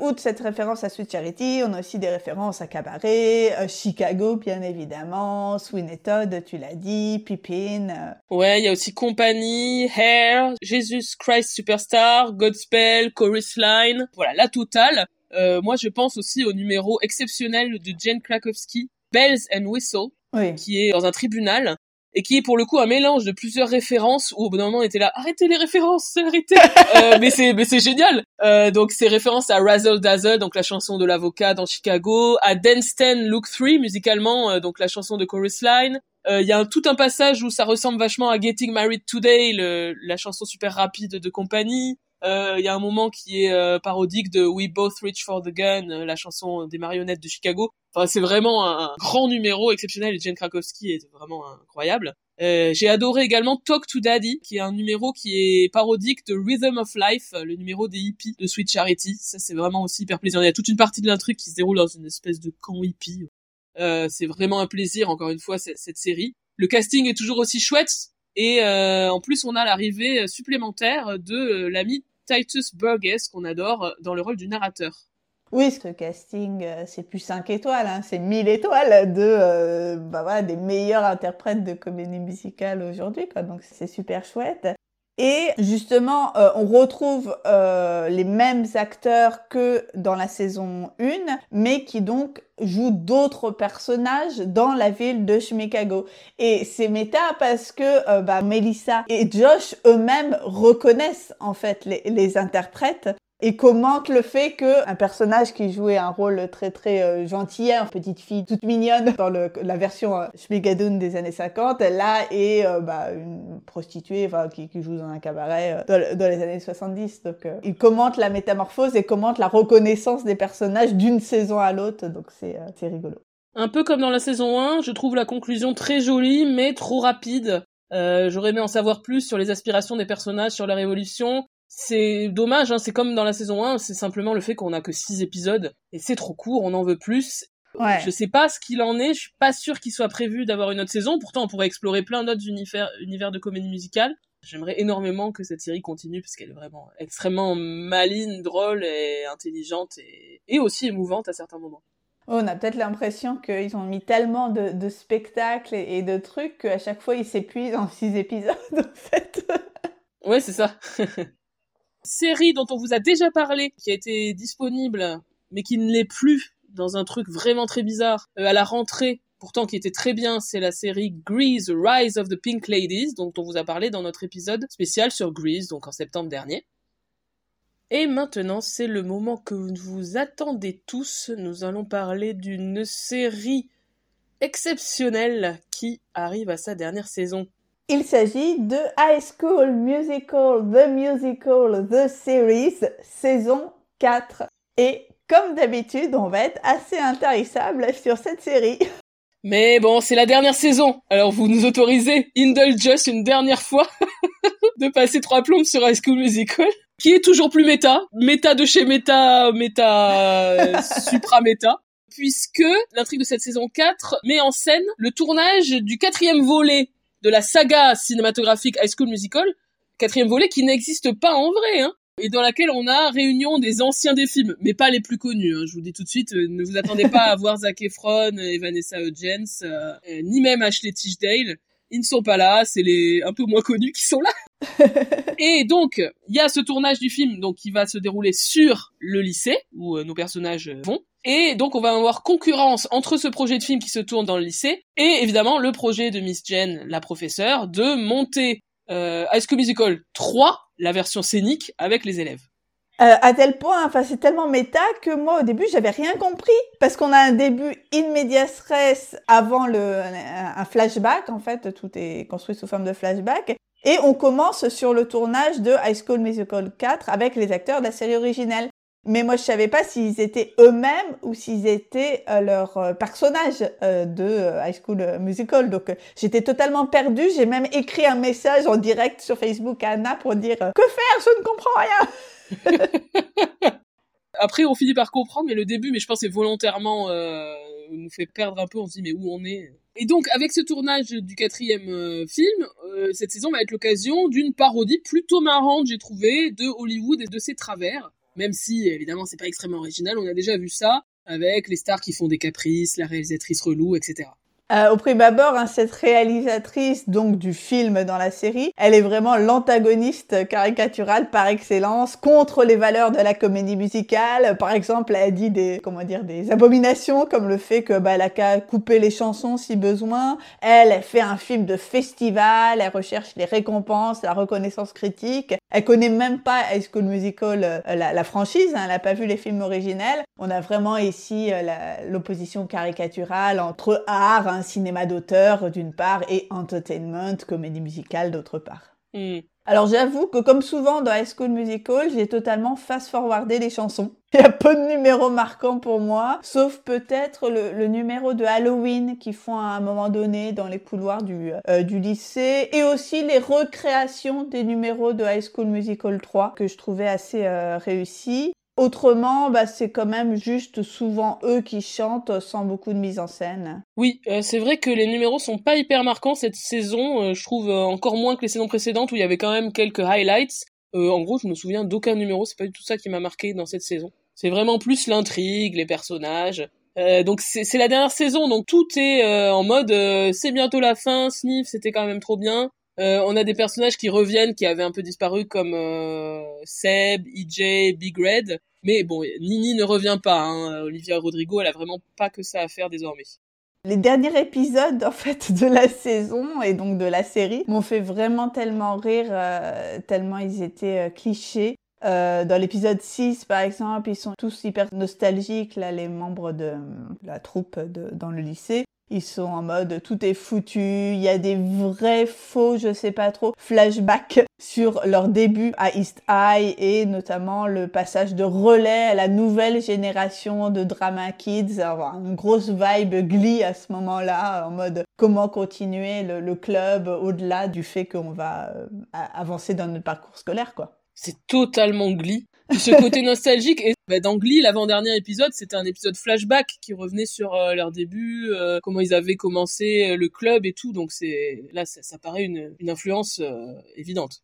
J'ai trouvé aussi qu'on a une influence de The Prom avec ce, cette espèce de Deus Ex Machina où les stars de cinéma vont venir tout sauver. Hmm. Le projet de comédie musicale des lycéens.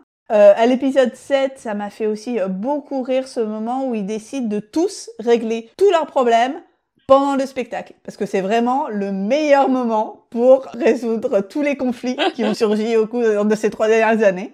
Et pareil, hein, dans cet épisode, ce double épisode 7 et 8, on a ce truc où ce qu'ils vivent dans le spectacle résonne tellement avec ce qu'ils vivent dans la vie que c'est euh, ridicule. Enfin voilà. Et, bien vu finalement Disney hein, de mettre en lumière que vous ne faites que reconduire la même intrigue euh, mille fois, mais en nous disant que c'est fait exprès, ce n'est que pour mettre en valeur euh, le lien entre spectacle et vie. Ce n'est pas du tout qu'on n'a pas d'idées ou d'autres d'idées de scénario. Non, non, c'est fait exprès.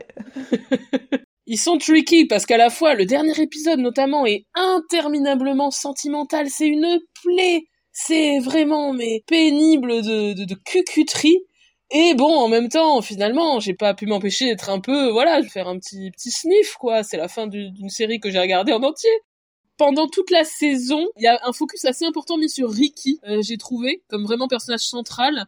Et au final, je me suis dit, c'est presque comme si toute la série consistait à regarder ce jeune homme sensible et très souvent énervant, il faut le dire, grandir. Il y a ça, et il y a aussi euh, le fait que pendant les quatre saisons, on a vu Gina devenir une star. Mm. On l'a pris à ses débuts jeunes où elle était un peu bitchy et tout ça, et elle est devenue, euh, voilà, je vais pas spoiler ce qui va se passer, mais elle devient une star à la fin de euh, la saison 4. Et on a d'ailleurs droit à une interminable scène, là, quand je disais que c'était pénible le dernier épisode, où elle s'adresse à chaque personnage pour dire à chacun ce qu'il ou elle signifie pour elle euh, dans son parcours. euh, mais du coup, ça fait vraiment de Gina, euh, elle devient ultra centrale dans cette saison-là, et notamment dans ce dernier épisode. Et la saison s'achève étonnamment sur une chanson de Wicked, For Good. Évidemment très adaptée vu le thème, hein, puisque For Good, vous savez sûrement, c'est une chanson sur comment on est changé par nos rencontres, par nos amitiés. Mais ça m'a surprise qu'il termine pas du tout sur une chanson Disney.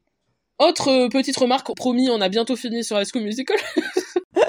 Mais voici quelques autres détails qui nous ont marqués. Euh, au tout dernier épisode, à la fin du récap, on a Ricky qui dit euh, By the way, who the fuck are you guys? En parlant bah, des personnes qui tiennent la caméra finalement de ce faux documentaire, comme si euh, ce n'était qu'à la toute fin du dernier épisode qu'il se demande à qui il parle depuis quatre saisons. Euh, ce qui m'a fait aussi beaucoup rire, c'est Miss Jen qui se dit Ouh là là, on m'a offert un rôle principal dans Wicked, mais je vais devoir quitter mon poste au lycée. Du coup, que faire Ah mais oui, c'est vrai. Quel dilemme Le dilemme est tellement grand. bon, là, j'en pouvais vraiment plus. J'étais aussi personnellement très énervée que Courtney renonce à des Ivy League schools avec, voilà, il y a toujours cette idée que euh, on est mieux euh, proche de chez soi, euh, c'est pas grave de renoncer. Enfin, je sais pas. Je suis un peu contre cette philosophie de c'est pas grave de, de renoncer à la, Hmm. à la meilleure école. Enfin, moi, voilà. Et j'ai aussi aussi trouvé assez cringe tous ces graduates qui veulent rester au lycée pour euh, tutorer notamment la génération suivante. Euh, là aussi, on a une grosse vibe euh, Glee, hein, parce que c'était aussi le choix que faisait le personnage de Finn Mm. euh, de rester euh, auprès du Glee Club euh, plutôt que de poursuivre des études supérieures. Alors tu as cité des choses cringe avec lesquelles je suis d'accord. Euh, je vais citer quelques trucs que j'ai bien aimés.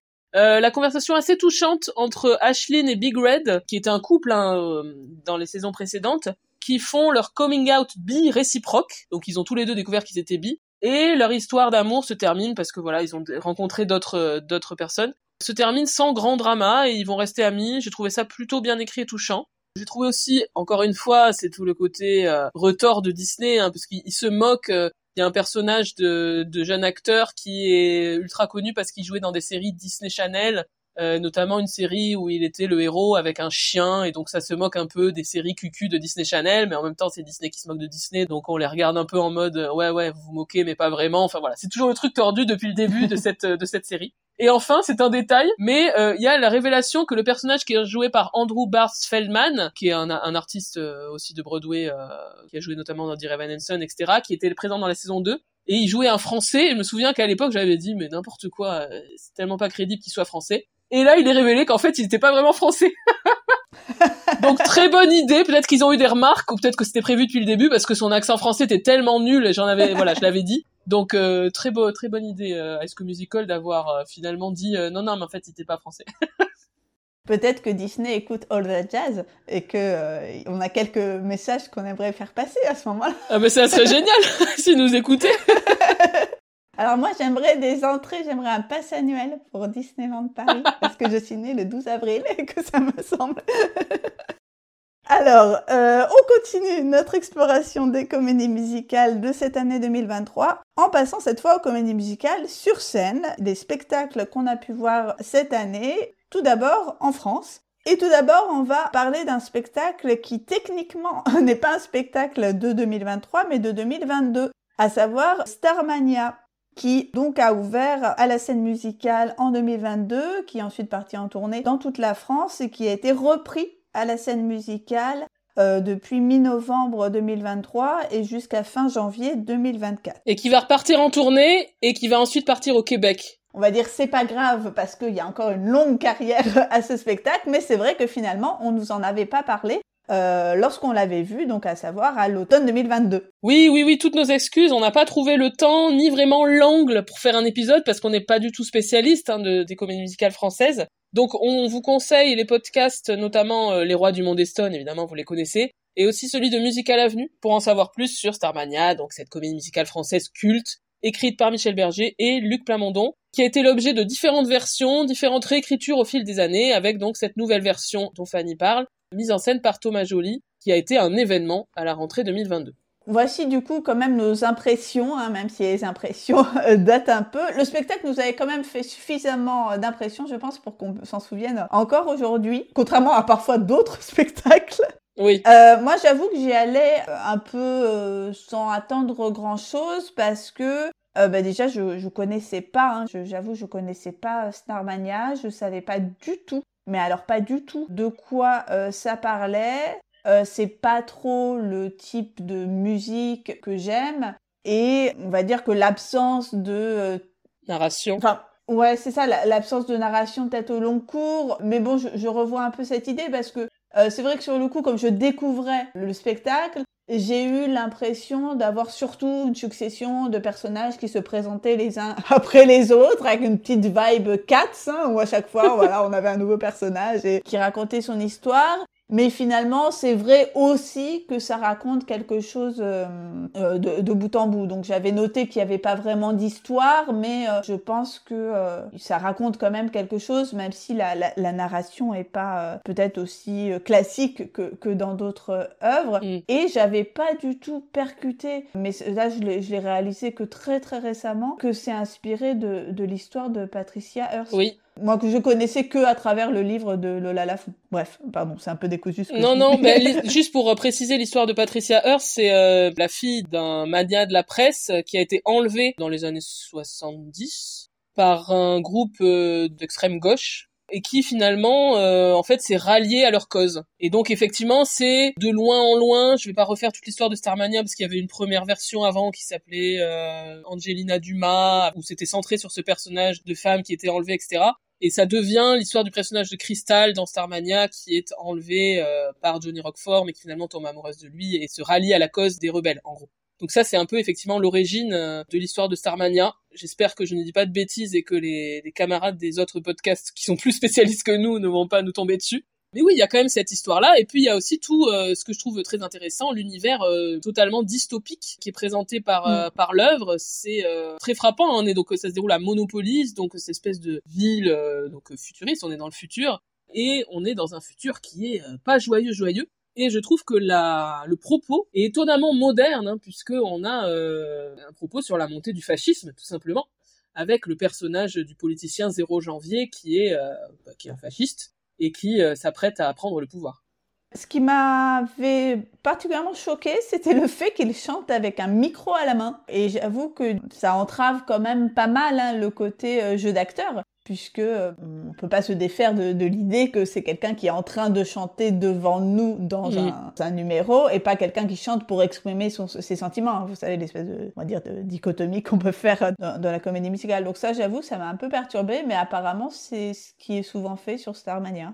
Ah, je sais pas, je crois que c'était un choix de Thomas Joly, un truc sur euh, sur le fait de euh, que les personnages sont toujours en représentation. Enfin voilà, il y a, y a, un concept derrière, même si je suis d'accord avec toi que c'est pas forcément une excellente idée, mais il y a un concept derrière. Je crois qu'il vient de Thomas Joly, mais je dis peut-être une bêtise. On, on vérifiera. Comme vous voyez, on fait des hypothèses parce qu'on ne connaît pas bien. mais, mais, en tout cas, de, on va dire de, de nos yeux de néophytes, personnellement, ça m'a un petit peu étonné. Et je me souviens aussi que pour certains personnages, j'avais du mal à comprendre euh, ce qui se disait. J'ai noté d'ailleurs sur mon fichier notamment la fille aux cheveux verts.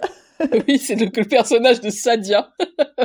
oui, oui, je me souviens sur elle. Alors, je, sais pas, je pense que c'était un problème technique de son. Ouais, sans doute, tout simplement. Je me souviens qu'on n'entendait pas bien ce qu'elle disait dans les chansons. Je, je comprenais pas le texte. Euh, encore une fois, dans les comédies musicales, le texte des chansons est primordial.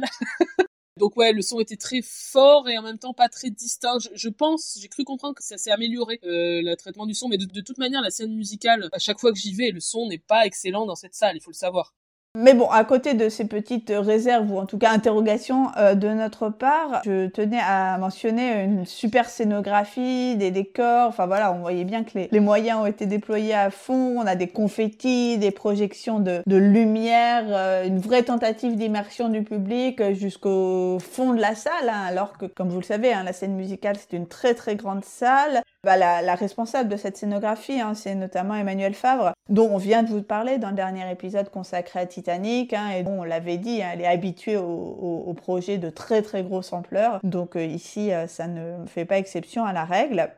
Je voulais aussi mentionner Alex Montambeau, qui joue le rôle de la serveuse euh, automate, c'est bien le nom du personnage. C'est aussi le nom de la chanson. Marie-Jeanne, voilà. Je connais vraiment rien. Mais en tout cas, il m'a vraiment bluffé. Hein. Il était absolument incroyable. Et il a été récompensé, si je dis pas de bêtises, au trophée, pour sa performance, au trophée de la comédie musicale. Et euh, j'ai bien aimé aussi tout ce qui était en rapport euh, avec le personnage de 0 janvier, donc ce fasciste là qui se, se présente, euh, qui accède au pouvoir. Voilà, toute l'iconographie, on va dire, fasciste était bien réussie, les projections des messages en noir et blanc, un peu à la métropolis. le moment aussi du meeting politique, donc de 0 janvier, était particulièrement glaçant, j'ai trouvé, parce qu'en fait, il se balade dans la salle avant d'accéder à, la scène, donc se balade parmi le public, et en fait, comme on est dans une salle qui ressemble vraiment au type de salle dans lesquelles on a euh, des mythiques politiques, à savoir euh, plutôt des zéniths euh, et non des théâtres à l'italienne comme le théâtre du Châtelet par exemple, bah c'était vraiment réussi. On avait vraiment l'impression d'y être. Et ça, ça m'a semblé une bonne bonne façon de tirer parti du type de salle dans lequel le spectacle allait être joué et ça ça m'a vachement convaincu ce moment-là. Vraiment, j'ai trouvé ça hyper hyper glaçant. Mmh, complètement. Je trouve ça extrêmement froissé. J'étais glacée comme toi, euh, au point de trouver choquant que les gens applaudissent. Oui. Parce que les gens, ils sont dans le spectacle, donc euh, on leur dit euh, 0 janvier arrive, on applaudit. Moi, je suis là, mais on n'applaudit pas, c'est un facho. ouais, trop bien. voilà, enfin, c'était vraiment très très euh, prenant. Un peu dans le même esprit que dans la Mélodie du Bonheur, la scène du concert les mises en scène qui font le choix d'avoir les officiers nazis qui circulent dans les rangs de l'orchestre comme si on était nous-mêmes mm. euh, les spectateurs du, spectacle. Ça, ça, fonctionnait extrêmement bien. Comme toi, j'ai été euh, très très prise par ça. Oui, et j'étais euh, moi-même surprise finalement de ma propre exaltation au sortir du spectacle. Parce que, bah, comme je le disais, j'en avais un peu rien à faire de ce Starmania au sens où c'était pas du tout un spectacle culte pour moi.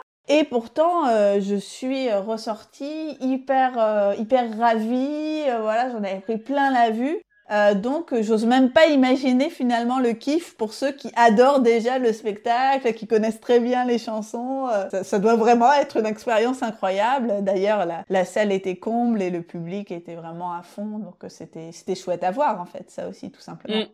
Oui, comme toi, j'ai vraiment été pris. Hein. J'ai trouvé ça vraiment euh, impressionnant. La mise en scène m'a soufflé, l'énergie des comédiens aussi. En plus, personnellement, j'ai adoré la musique dès l'introduction très rock, qui est absolument incroyable je me rendais pas compte à quel point, euh, enfin, qu'il y avait autant de tubes en fait euh, dans, Starmania, plein de chansons que je connaissais déjà. Mais non seulement ça, mais aussi j'ai découvert des morceaux que j'aime beaucoup comme Starmania, Starmania, ou encore la chanson euh, Le rêve de Stella Spotlight, qui est donc la scène de fin. Je, je révélerai pas ce qui s'y déroule, mais avec le personnage de Stella Spotlight, donc qui est cette cette actrice sur le déclin, qui évoque des personnages aussi de films hollywoodiens. Donc aussi ça ça peut nous parler aussi nous en tant que, que cinéphiles. J'étais vraiment bouleversée par cette scène et l'interprète de Stella Spotlight qui s'appelle Mag est absolument superbe, sa voix est incroyable, ça m'avait ça m'avait bouleversée. Voilà, donc c'est un spectacle qui voilà qui me convainc pas moi non plus surtout en termes d'histoire, en termes de personnages, mais au final ça importe peu quand on voit le spectacle tellement c'est euh, c'est bluffant quoi. On peut aussi peut-être mentionner euh, l'utilisation assez euh, intéressante de, de, la vidéo, enfin quelque chose qu'on commence à voir pas mal, hein, mais l'incorporation du fait de, de, filmer les interprètes euh, sur scène et de projeter en, en, même temps les, si je dis pas de bêtises, hein, de, de, projeter les, ce qui est filmé en direct sur un écran, donc sur scène, et ensuite de combiner ça avec des choses filmées euh, en, en, amont. Enfin, à la fois après on filme dans les coulisses et ensuite on projette quelque chose qui a été filmé en amont. C'est un moment donné où on a des personnages qui, qui s'enfuient en fait. Et euh, c'est vraiment bien réussi. Et ça, c'est un type de mise en scène qu'on voit de plus en plus, il me semble, aujourd'hui dans le théâtre contemporain. Et qui est assez intéressant de voir que ça euh, irrigue l'univers de la comédie musicale, où en termes de mise en scène, on est parfois, euh, je dirais pas moins innovant, mais en tout cas sur des choses peut-être un peu plus classiques. Bien évidemment, ça dépend des œuvres aussi, mais voilà, ça m'a fait réfléchir à cette question, la mise en scène dans un spectacle de comédie musicale. Mm. Le dernier point que je voulais soulever, c'est le côté un petit peu nostalgique, référencé, parce que voilà, Starmania, c'est une œuvre culte qui est très très euh, liée à son créateur Michel Berger, et aussi aux interprètes originaux des titres, hein, France Gall, Daniel Balavoine, etc. Et euh, ce côté nostalgique euh, se retrouve un peu dans ce spectacle de Thomas Joly, avec notamment un moment où on a un hologramme de France Gall qui est projeté, où on entend chanter Monopolis, euh, il y a aussi à la fin euh, projeté en, en, très grand euh, sur le fond de la scène une photo de, Michel Berger et de Luc Plamondon. Ce côté très référencé au créateur de l'œuvre me paraît pas forcément indispensable. Après, je, je peux le comprendre, mais voilà, c'est peut-être l'aspect, mais qui fait sans doute aussi plaisir aux fans. Hein. C'est aussi, comme tu le disais, il y a énormément de gens qui sont ultra fans et qui, qui prennent un plaisir fou devant ce spectacle, et ça, c'est vraiment toujours très agréable, quoi on en a fini avec Starmania et donc maintenant on, s'attaque au euh, véritable spectacle euh, produit en 2023 à commencer par le spectacle Al Capone qui s'est joué aux Folies Bergères en début d'année et qu'Anna a vu début mars 2023 que je n'ai pour ma part pas pu voir. Alors, comme son nom l'indique, c'est une comédie musicale sur le célèbre gangster Al Capone qui semait la terreur à Chicago dans les années 20. Le ténor d'opéra Roberto Alagna jouait le rôle titre. On avait Bruno Pelletier, interprète euh, très connu euh, notamment pour euh, Notre-Dame de Paris, qui jouait Elliot Ness, le célèbre policier qui a traqué Capone toute sa vie. Kaina Blada qui jouait la sœur d'Al Capone. Et Angoun, la chanteuse Angoun, qui jouait une patronne de club en couple avec Capone. Cette comédie musicale a un livret, des paroles et une musique de Jean-Félix Lalanne. Alors, malgré un sujet potentiellement intéressant, le livret était vraiment la grande, grande, grande faiblesse de cette comédie musicale. Moi, j'attendais, j'étais contente. Je me dis Al Capone. J'attendais des histoires de crimes, euh, je sais pas, qu'on voit des flingues, tu vois, qui se tirent dessus, des histoires de corruption. Et en fait, qu'est-ce qu'on a? Une histoire d'amour entre Elliot Ness et la sœur d'Al Capone. Non mais c'est tellement cucu en mode c'est une sous sous sous sous sous sous West Side Story deux camps qui s'opposent. En plus, c'est la sœur du chef du camp. Enfin bref, l'acte 2 est indigent avec notamment des personnages aux réactions totalement incohérentes. Par exemple, le personnage euh, joué par Kaina Blada, elle pardonne à son mec entre deux scènes, alors qu'elle lui fait la gueule, la scène d'après, elle lui fait plus la gueule, et t'es là, ah, ok, euh, enfin vraiment, c'est très mal écrit. Et en plus, je suis désolée, mais je supporte pas euh, l'idée de mettre en scène des couples avec une telle différence d'âge. J'ai regardé Bruno Pelletier et Kaina Blada, ils ont littéralement 30 ans d'écart. Et les mettre comme ça en couple sans se poser la question, enfin moi, je, je trouve que c'est plus possible, quoi. Euh, les qualités quand même de la comédie musicale, Kaina Blada, très belle découverte, elle chante très bien et elle jouait avec une belle sincérité. J'avais voté pour elle, elle a pas eu malheureusement, mais euh, en second rôle féminin au trophée de la comédie musicale. Les chorégraphies aussi étaient assez sympas. Et il y avait aussi notre amie Lisa Lanteri parmi les danseuses. Les danseuses étaient très bien. Euh, cet aspect-là était chouette. Il y avait aussi quelques moments intéressants de mise en scène, comme une fusillade en ombre chinoise plutôt réussie et quelques chansons, notamment le duo entre Capone et sa sœur qui s'appelait La Maschera, donc plus qui ramenait aux origines italiennes, donc qui permettait aussi à Roberto Alagna de, chanter en italien, voilà. C'était une des chansons plutôt sympas, mais euh, le spectacle est quand même, euh, en raison très majoritairement du livret, raté dans l'ensemble. Et d'ailleurs, il n'a pas très bien marché et il a dû s'arrêter plus tôt que prévu. Maintenant, un spectacle que moi je n'ai pas vu, c'est euh, une version de Certains Lem Show qui s'est joué à Paris et que Fanny a vu en mai 2023. Alors, euh, ce n'est pas une comédie musicale et ça n'a absolument rien à voir avec le spectacle qui s'est joué à Broadway jusqu'à tout récemment. Mais comme le film euh, de Wilder dont il s'inspire, hein, c'est un spectacle qui va intégrer quelques chansons. C'est un tout petit spectacle avec quatre actrices et qui s'est joué donc au théâtre de la Flèche à Paris et donc le spectacle va lointainement reprendre le pitch du film de Wilder de 59 puisqu'on a deux comédiens à la recherche de travail qui vont être témoins d'un meurtre et qui, pour échapper aux criminels qui se sont lancés à leur trousse, vont se réfugier dans un théâtre dans lequel joue une troupe exclusivement féminine. Et comme cette troupe est à la recherche de deux nouvelles actrices, puisque deux actrices viennent de faire défaut, eh bien, ils vont se faire passer pour des femmes pour échapper à leurs euh, à leurs poursuivants. Euh, j'avais été intriguée en fait par une bonne critique de ce spectacle sur le site de Regard en coulisses et donc j'ai voulu voir et j'ai été plutôt euh, conquise par ce spectacle, même si je le signale, j'étais très très malade. Quand j'y suis allée, j'avais une angine et c'était euh, horrible. Mais malgré tout, j'ai quand même passé un bon moment parce que les comédiens et comédiennes étaient époustouflants et étonnamment attachants. Euh, au début, j'avoue que ça faisait vraiment craindre le pire parce que, bah voilà, on est aussi dans un théâtre relativement artisanal. Il y avait aussi pas mal de problèmes techniques euh, notamment lié au fait que, bah, comme dans Star Media, on avait une très grande euh, incorporation de l'audiovisuel au spectacle, avec justement des trucs aussi filmés en dehors du théâtre, dans la rue juste à côté. Mais ça fonctionnait pas très bien. C'est le genre de, de, truc qui, quand ça marche, c'est super, mais dès qu'il y a un mm. problème technique, ça la fout mal. Donc voilà, ça commençait mal. Et au début, le jeu des comédiens apparaissait un petit peu forcé, en mode bah voilà, on arrive dans un théâtre, bon qui est le théâtre dans lequel on est censé assister au spectacle. Ah, vous êtes là pour un spectacle. Enfin, au début, je me suis dit oh là là, mais qu'est-ce que ça va donner? Et en fait, on est embarqué. Euh, étonnamment, hein, vraiment, j'ai été surprise et, et, et voilà, je, je, me suis laissée euh, totalement euh, embarquer dans le spectacle. On s'attache au personnage, on, on, a envie de, de, savoir comment ça va se résoudre. On, on s'amuse aussi à voir les petits clins d'œil, hein, évidemment, au film de, euh, de Wilder avec Marilyn. Et on a donc quelques chansons chantées sur scène. On a aussi pas mal d'interactions avec le public, hein, facilitées par le cadre très très intimiste du, du spectacle. Et tout cela fonctionne très bien. Je ne sais pas si le spectacle a hum, tourné par la suite, euh, si par exemple il a été au Off d'Avignon, j'ai pas, pas vérifié, mais en tout cas, là encore, c'est un spectacle qui mérite de piquer votre curiosité. Autre spectacle, cette fois euh, qu'Anna a vu et que je n'ai pas vu, hein, décidément, on a du mal à se coordonner, c'est La force qui ravage tout euh, de David Lescaut que Anna a vu fin mai 2023 à Créteil. Oui, donc nouvelle production de David Lescaut, un metteur en scène qu'on aime beaucoup, qui a fait il y a quelques années Une femme se déplace, une pièce qu'on avait beaucoup beaucoup aimée. Alors La force qui ravage tout, c'est un récit choral, comme souvent chez David Lescaut, autour de personnages qui ont comme point commun d'avoir vu le même opéra le même soir et leur vie en est bouleversée d'une manière ou d'une autre. Alors ça parle de la place de l'art dans nos vies, mais aussi de relations amoureuses tumultueuses. Je pense que le terme la force qui ravage tout désigne à la fois l'art et à la fois l'amour dans la vie de ces personnages. Ça a été pour moi un grand plaisir de retrouver la troupe après Une femme se déplace parce que David Lescaut, il a euh, des comédiens, on va dire, fétiches qu'il réutilise euh, de, pièce en pièce. Et euh, c'est une troupe vraiment très très très talentueuse. Donc ils étaient toujours super, dans des rôles pour certains assez différents. Ludmila Dabo, qui était donc euh, la femme, se déplace dans la pièce précédente. Ici joue une politicienne désabusée. Euh, Mathias Girbig, euh, qui était plutôt cute dans Une femme se déplace, là joue un petit voyou. Voilà, ils arrivent à renouveler un peu leur, leur personnage et je trouve aussi que certains se sont améliorés vocalement. Donc voilà, plaisir de retrouver ces comédiens aussi, je trouve, de pièce en pièce. Donc j'ai hâte de voir leur prochain projet.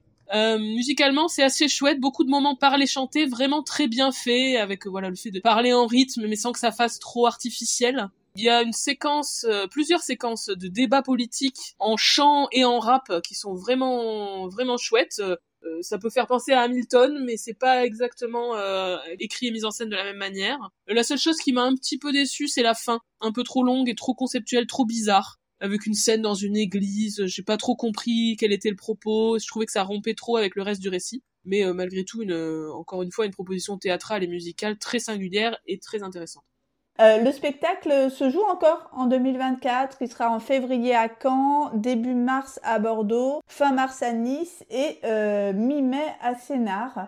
Donc vous avez encore d'autres occasions de le voir. J'essaierai peut-être pour ma part de le voir d'ailleurs à Sénart mi-mai voilà, n'hésitez pas si vous avez l'occasion de euh, découvrir cette pièce.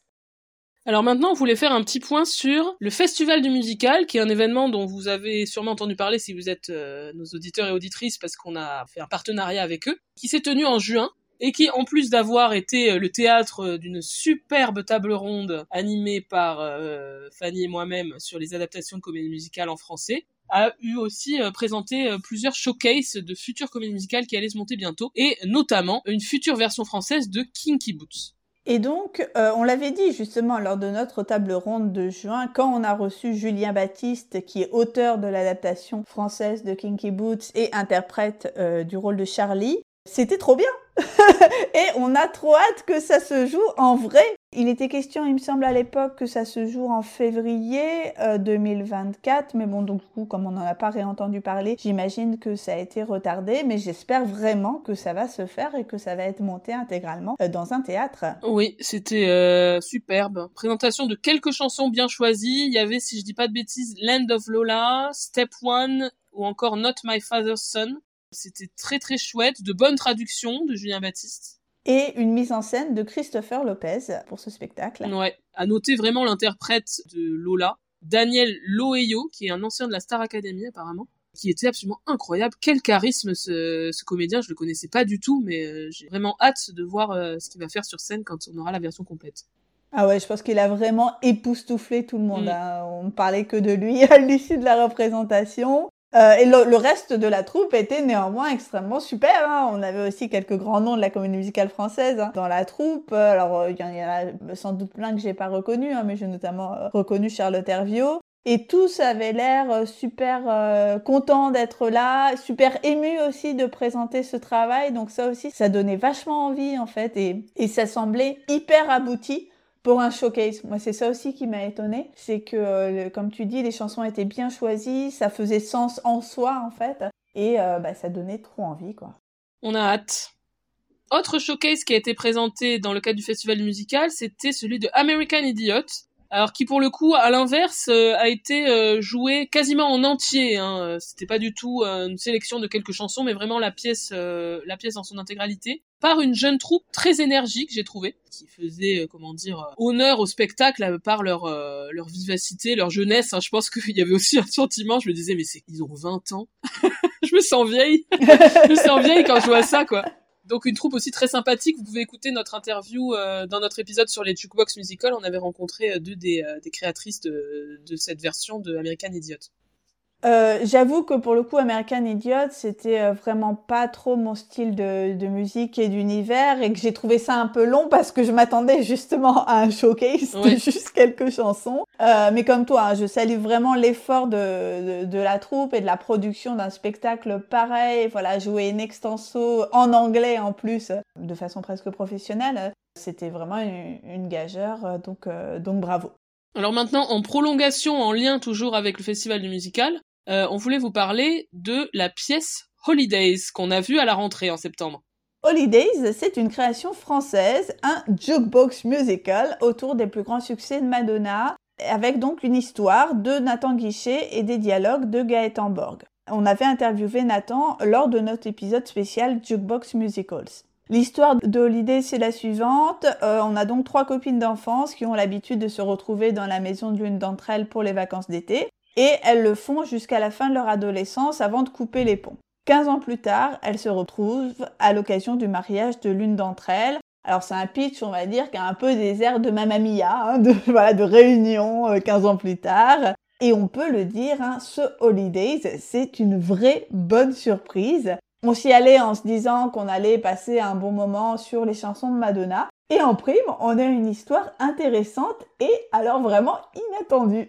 En fait, euh, en, y allant, comme tu dis, je m'attendais à ce que le livret soit un peu banal, un peu cucu, et que le spectacle vaille surtout pour les numéros musicaux. Mm. En fait, finalement, c'est presque l'inverse. Non pas que les numéros musicaux étaient pas bien, mais ce qui m'a vraiment marqué, et toi aussi, c'est la qualité du livret. Parce qu'à partir d'un pitch assez basique et de personnages relativement archétypaux, l'histoire se développe d'une manière très efficace avec euh, des dialogues euh, donc de Gaëtan Borg plutôt bien écrits et plutôt marrants. Alors je pense que ça nous est quasiment jamais arrivé de dire cette comédie musicale est euh, particulièrement bien à cause de son livret, hein, soyons clairs.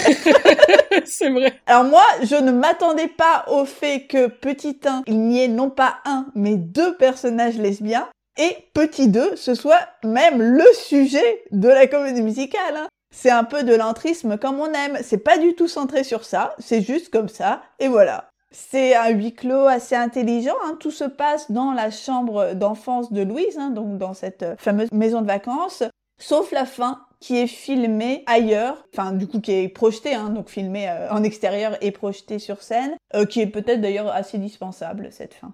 Oui, de manière générale, comme souvent, l'utilisation des écrans est pas hyper pertinente. Euh, on a des vidéos des personnages enfants puis ados, des animations pas très belles pendant certains numéros, puis donc cette fin dont tu parles, cette fausse vidéo en mode vlog à la fin qui n'est pas très réussie et qui est mal mixée au niveau du son. C'est censé imiter un peu une vidéo d'influenceuse euh, qui montrerait, euh, qui ferait un vlog de sa vie quoi, et c'est pas assez bien réalisé pour que ça fonctionne, je trouve.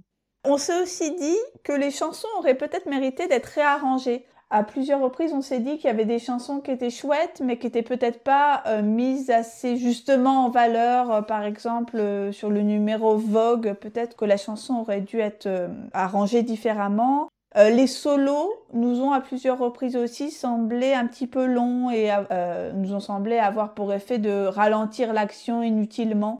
Voilà, on s'est un peu interrogé sur les chansons, mais c'était sans doute essentiellement dû à des problèmes de, son et de micro à ce moment-là. Alors c'est toujours un peu dommage parce que c'est des trucs hyper bateaux, hyper basiques qui nuisent à la qualité du spectacle, alors que les performeuses, les interprètes étaient incroyables. Oui, il y avait un problème de mixage qui faisait que les voix étaient un peu noyées dans les instrumentaux et on n'entendait pas bien, comme tu dis, les qualités vocales des comédiennes qui sont pourtant toutes des chanteuses aguerries et très talentueuses. On les a pas mentionnées, je pense qu'il faut le faire. Euh, Juliette Béard, Fanny Delegue, euh, Nevedia et Anaka, qui étaient toutes très très bonnes euh, comédiennes et chanteuses. Et effectivement, ce problème euh, de son faisait que sur les solos, notamment celui d'Anaka qui m'a marqué, bah du coup ça, ça, pêchait un peu quoi, et du coup ça paraissait long. Peut-être que ça reparut moins long si on avait mieux entendu la voix, mieux entendu les mm. paroles. Donc voilà, c'est toujours parfois les problèmes techniques qui interfèrent un peu avec la qualité intrinsèque du spectacle qui ont peut-être été résolus depuis, je ne sais pas. Voilà, j'avais juste une petite remarque sur l'utilisation un peu tarte à la crème de certains morceaux, donc dans le cadre du jukebox musical, comme par exemple Papa Don't Preach, qui est euh, une chanson euh, sur euh, une adolescente qui, qui tombe enceinte. Évidemment, j'ai deviné tout de suite comment elle allait être utilisée dans l'intrigue, mais bon, c'est le jeu du jukebox musical comme ça de devoir euh, intégrer des paroles de chansons à une histoire. Mais franchement, un chouette spectacle qu'on vous conseille vivement s'il si, reprend et reprendra sûrement à un endroit ou à un autre. Ensuite, un peu plus tard, à la rentrée, on a vu Edwig and the Grinch, et ça, on vous a consacré un épisode complet. Donc, euh, vous pouvez vous y reporter, mais on vous conseille énormément d'aller voir Edwig and the Grinch au Café de la Danse à Paris. Ensuite, on va commencer à parler euh, des différentes comédies musicales produites par Stage Entertainment en France. Alors tout d'abord, euh, Spamalot qui se joue depuis cet automne au Théâtre de Paris. Euh, eh bien, on va pas vous en parler tout de suite parce qu'en fait, on va faire un épisode dédié à venir très très vite. Donc euh, voilà, pour Spamalot, se référer à notre épisode qui devrait arriver dans le courant du, du mois de janvier. Et euh, on va donc directement vous parler de euh, Mamma Mia qui se joue, elle, au Casino de Paris, à ne pas confondre, mais j'ai enfin euh, compris que en fait les deux institutions, enfin les deux théâtres étaient très proches l'un de l'autre, à deux, rues d'écart, donc voilà. Le jour où tu t'es gouré, t'es allé à l'un alors qu'il fallait à l'autre. Le jour où, en me, en me répétant, c'est le théâtre, c'est le théâtre de Paris, théâtre de Paris, j'arrive en suivant mon GPS devant le casino de Paris. Je me suis dit, oh merde, je vais jamais le faire, je vais jamais y être. Et en fait, c'était juste à côté. Et donc, au théâtre de Paris, euh, Mamma Mia en VF. Non, au casino de ah, Paris. Ah, voilà! je reprends donc. Et donc, au Casino de Paris, euh, Mamma Mia en VF qui se joue depuis euh, fin octobre, si je dis pas de, bêtises. Et une VF qui, on peut commencer par ça, hein, fonctionne étonnamment bien. Hein. On dirait que sur le tard, on devient pro-traduction, hein, dis donc. Ces traductions sont bien faites, on voit bien le rapport avec l'intrigue. Mais bon, j'avoue qu'en même temps, j'ai pas une connaissance fine des paroles des chansons originales, hein, parce que bon, on le rappelle, hein, Mamma Mia, c'est une comédie musicale jukebox autour des chansons du groupe ABBA, et que donc ici, la particularité, c'est que même ces chansons donc préexistantes au spectacle sont ici euh, traduites oui, bah moi je connais plutôt bien pour le coup les paroles originales d'Abba et je reste euh, vraiment une euh, assez grande fan de cette version française. Je l'avais vu à Mogador il y a une dizaine d'années, j'en avais parlé si ça vous intéresse, vous pouvez écouter notre épisode sur euh, Mia. déjà à l'époque, ces traductions m'avaient convaincu, je reste sur cet avis. Il y a aussi une adaptation au contexte de la France, puisque par exemple les, les personnages changent de nom, ils ont des noms français, ils ont aussi des professions, etc. Les milieux dans lesquels ils évoluent euh, sont plus adaptés au contexte français et ça fonctionne très correctement.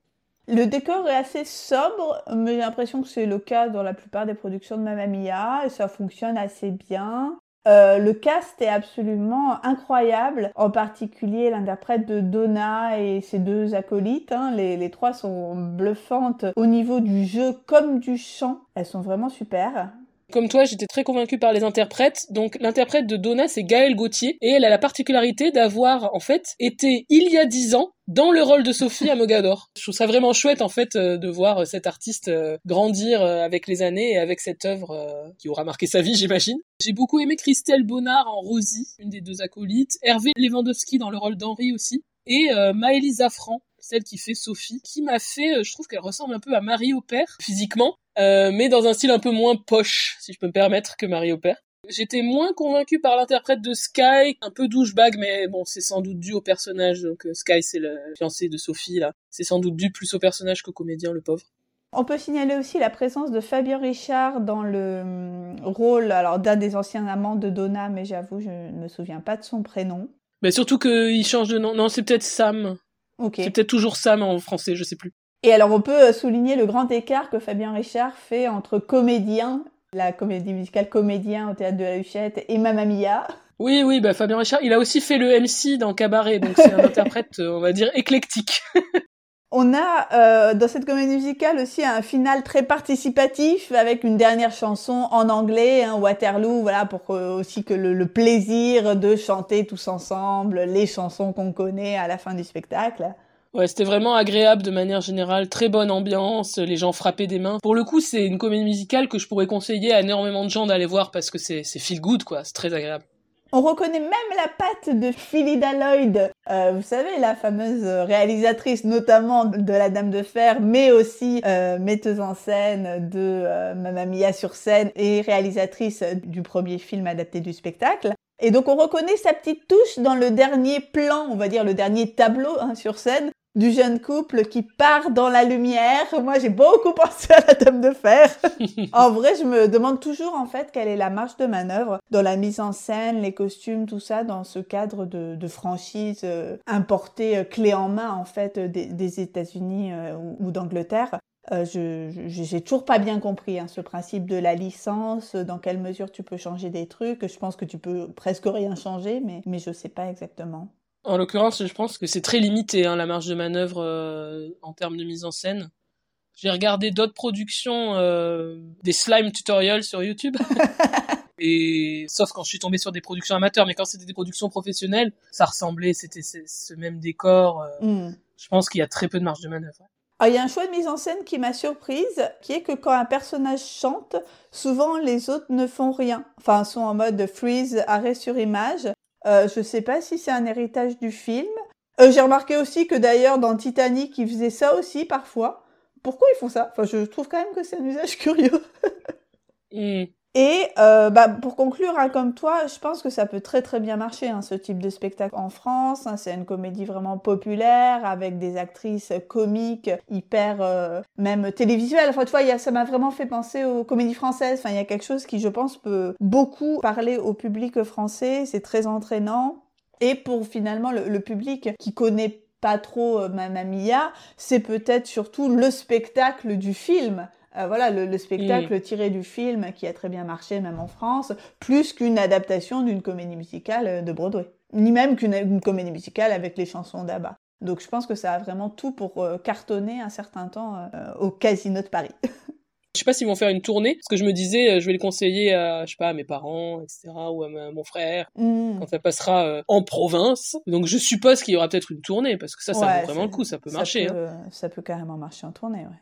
Alors, on voulait, toujours à propos de Stage Entertainment, nos amis de Stage, on voulait mentionner la fiction sonore Callback, qui est donc produite par Stage Entertainment, écrite et réalisée par Anne-Claire Jolin, et qui suit en quelques épisodes le parcours d'une jeune comédienne chanteuse qui souhaite intégrer justement la troupe de Mamma Mia. C'est une fiction sonore très sympa, donc une très bonne idée de départ, de très bonnes interprétations aussi vocales. Dommage juste, je trouve que ça soit un peu court. Oui, j'espère vraiment qu'on va avoir la suite. Moi, je sais pas pourquoi j'étais persuadée qu'il y avait huit épisodes. Du coup, j'étais vraiment déçue quand j'ai ah, réalisé que j'avais déjà euh, écouté les quatre. C'est tout le backstage qu'on aime, ça, des actrices qui galèrent, des auditions foireuses et finalement la promesse d'un succès. Donc moi j'ai vraiment envie d'avoir la suite et de rentrer encore un plus dans les coulisses finalement de la production de la comédie musicale.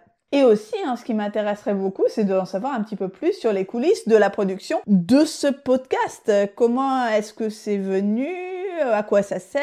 Euh, Je crois que c'est une commande, tu me disais, Anna? Euh, Oui, donc Anne-Claire Jolin, euh, je la connais un petit peu. C'est elle d'ailleurs, quand je l'ai croisée en soirée, il y a pas très longtemps, qui m'a dit « Mais faut que t'écoutes euh, le podcast La Fiction Sonore que je viens de sortir. » J'étais pas au courant. Donc Stage, si je peux me permettre une critique, vous avez pas beaucoup fait la promotion de ce, de ce podcast. Et donc oui, ils, avaient cette idée de faire un podcast, une fiction sonore sur euh, sur les coulisses de la, en particulier en l'occurrence sur le parcours d'une jeune comédienne, etc. qui voudrait intégrer euh, la pièce. Et donc ils ont cherché une scénariste. Je sais pas pourquoi ils m'ont pas demandé à moi. Je suis très, je suis ravie qu'Anne Claire elle ait fait, euh, ils auraient pu me contacter si je peux me permettre. mais voilà, ils ont, c'est vraiment une idée à eux. Ils sont allés chercher une scénariste, réalisatrice pour le faire. Et euh, j'aime beaucoup ce principe euh, de stage qui produit une production sur les coulisses de ses propres spectacles. Ça me fait aussi penser pour le coup à des façons dont Disney euh, se met en scène dans High School Musical. Là, on a aussi cette idée finalement aussi de contrôler le discours sur les coulisses de la mmh. production. C'est plutôt rigolo. C'est vrai. Et évidemment, ça nous intéresse beaucoup. Autre spectacle que Anna a vu euh, en 2023, euh, Molière, l'opéra urbain que tu as vu Anna le 19 novembre dernier, que je n'ai pas encore vu mais que je vais peut-être essayer d'aller voir en 2024. Et oui, parce que finalement, je te l'ai conseillé, à, à ma surprise, hein, parce que je m'attendais pas forcément à aimer. Euh, alors c'est Molière, l'opéra urbain ou le spectacle musical, parce que j'ai l'impression que maintenant dans la promo, ils ont changé le sous-titre en cours de route, donc il y a peut-être eu un changement de stratégie euh, marketing euh, pour euh, partir plus sur venez voir la nouvelle comédie musicale française plutôt que sur le côté urbain. Je sais pas. En tout cas, j'ai l'impression qu'il y a eu un switch. c'est une production de Dovatia, donc célèbre producteur de comédie musicale française, qui notamment produit Les Dix Commandements, Le Roi Soleil ou encore Mozart l'Opéra Rock. C'est donc, comme je viens de le dire, bien mieux que ce que j'anticipais, notamment à l'époque où j'ai vu les premiers éléments marketing, qui étaient, il faut le dire, qui sont complètement copié sur Hamilton. Si vous voyez l'affiche de Molière, c'est copié. Plus le titre Molière l'opéra urbain qui me faisait penser à Mozart l'opéra rock et qui est pas trop mon délire, donc j'étais pas spécialement hypé. Mais au final, c'est quand même un spectacle plaisant qui envoie notamment du lourd visuellement grâce aux décors qui ressemblent un peu à ceux d'Hamilton mais qui sont super. Aussi à la mise en scène de la Distas Chola et surtout aux chorégraphies absolument impressionnantes. Le premier acte est vraiment plaisant. Euh, même si là encore on voit l'influence énorme d'Hamilton, notamment avec le premier numéro où le héros se présente en répétant son nom, ça vous dit peut-être quelque chose. Euh, donc c'est évident qu'il y a une énorme influence, mais il y a une belle énergie et mine de rien, j'ai aussi ce que j'aime bien parfois dans les comédies musicales, appris des choses. Je connaissais pas du tout l'histoire de Molière, sa troupe, comment elle a dû euh, à plusieurs reprises chercher la protection d'une personne noble pour pouvoir continuer son travail. Donc intéressant. Le deuxième acte est un peu plus plombant, se concentre un peu trop sur les histoires d'amour dont personnellement je me fichais un peu, et le côté problème de couple, deuil, personnage qui s'enferme dans son travail, là aussi ça fait très très Hamilton. La fin avec la mort de Molière est, on va dire, un peu émouvante. Il meurt entouré des personnages qu'il a créés, donc c'est plutôt mignon. Par contre, Fanny, tu vas être outrée. Parce oh. qu'il y a un tunnel de lumière pour montrer que le personnage va vers la mort. Ça, c'est, c'est pas possible, ça. Je me prépare, d'accord. C'est bien que tu m'aies fait un petit trigger warning. voilà, c'est ça. Trigger warning, tunnel de lumière. Je trouve un peu dommage que, bon, désolé, mais encore, comparaison avec Hamilton, le développement des personnages soit quand même assez faible. Le personnage de Molière n'est pas assez bien caractérisé, les personnages féminins sont faibles, les membres de la troupe sont un peu interchangeables, j'avais du mal à identifier qui est qui. Euh, la musique c'est pas trop mon truc, hein. c'est variétoche slash R&B avec des arrangements très électroniques. Même si quelques mélodies restent mine de rien, j'avoue que euh, notamment Regardez-moi et Tu finiras par tomber. Si vous les entendez, je suis sûr que vous aussi vous souvenez de ces mélodies assez entêtantes.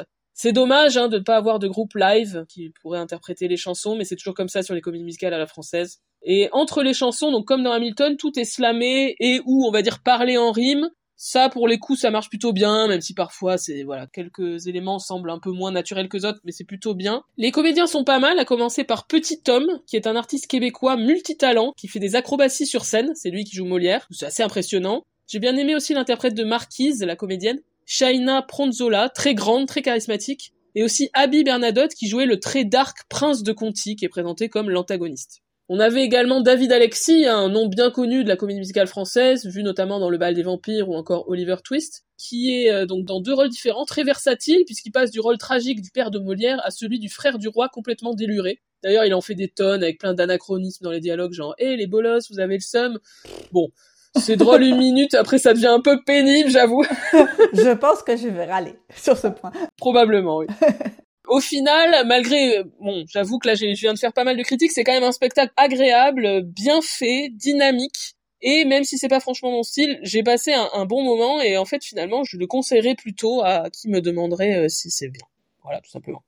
Eh bien, euh, rien que ça, c'est assez euh, étonnant. Et donc, on a envie d'en savoir plus et de le découvrir parce qu'on pensait beaucoup se moquer au début, hein, il faut être honnête. Ben oui. Jouons carte sur table pour une fois, on pensait y aller pour se moquer. Et finalement, on s'est même pas moqué, alors qu'on aime bien se moquer. Peut-être que toi, tu te moqueras, hein. Peut-être que, moi, je me moquerai. Tu n'auras pas mon indulgence. Mauvaise comme je suis, c'est pas impossible. euh, donc, deux autres spectacles qu'on a vus euh, en 2023 et dont on ne va pas vous parler dans cet épisode. A Funny Thing Happened on the Way to the Forum de Sondheim, donc qui a été joué, euh, enfin qui se joue au Lido, et on ne vous en parle pas tout simplement parce qu'on va vous en parler dans un épisode à venir et Titanic de Maury Heston qui s'est joué à l'Opéra Théâtre de Metz. Eh bien, on ne vous en parle pas parce qu'on en vous en a déjà parlé dans euh, l'épisode précédent. Voilà, on en a fini pour les comédies musicales en France en 2023. Mais on n'a pas fini l'épisode, on, arrive presque au bout, je, je vous rassure, parce qu'on a vu des choses à Londres. Eh oui. Alors, le spectacle qu'on a vu toutes les deux, c'est quoi donc est-ce, Fanny? C'est euh, le One Woman Show de Rachel Bloom qu'elle avait déjà joué sur un certain nombre de dates aux États-Unis. Et je me rappelle très bien on s'était dit oh mais elle va jamais venir euh, en Europe. On va être triste. On va jamais la voir. Euh, il faut qu'on aille aux États-Unis. Notre vie est horrible tout ça tout ça et un jour, alors que j'étais, je m'en souviens bien, tu vois, c'est comme les grands événements, c'est comme la mort de Lady Di ou tout ça, j'étais à la ludothèque de Metz quand j'ai vu sur Instagram que Rachel Bloom jouait son spectacle à Londres. Et bien, ni une ni deux, nous avons pris euh, des billets de train et surtout des billets pour le spectacle pour aller voir ce euh, One Woman Show on va dire c'est pas une comédie musicale à proprement parler, mais donc c'est un, seul le en scène qui intègre des euh, chansons euh, originales, hein, donc des chansons écrites pour le spectacle. C'est un spectacle dans lequel on retrouve un petit peu l'esprit de Crazy Ex-Girlfriend, mais surtout, je trouve qu'on retrouve l'esprit du, livre de, de Rachel Bloom, I Wanna Be Where the Normal People Are, euh, son plus ou moins autobiographie hein, hmm. qu'elle avait euh, publiée euh, en 2020.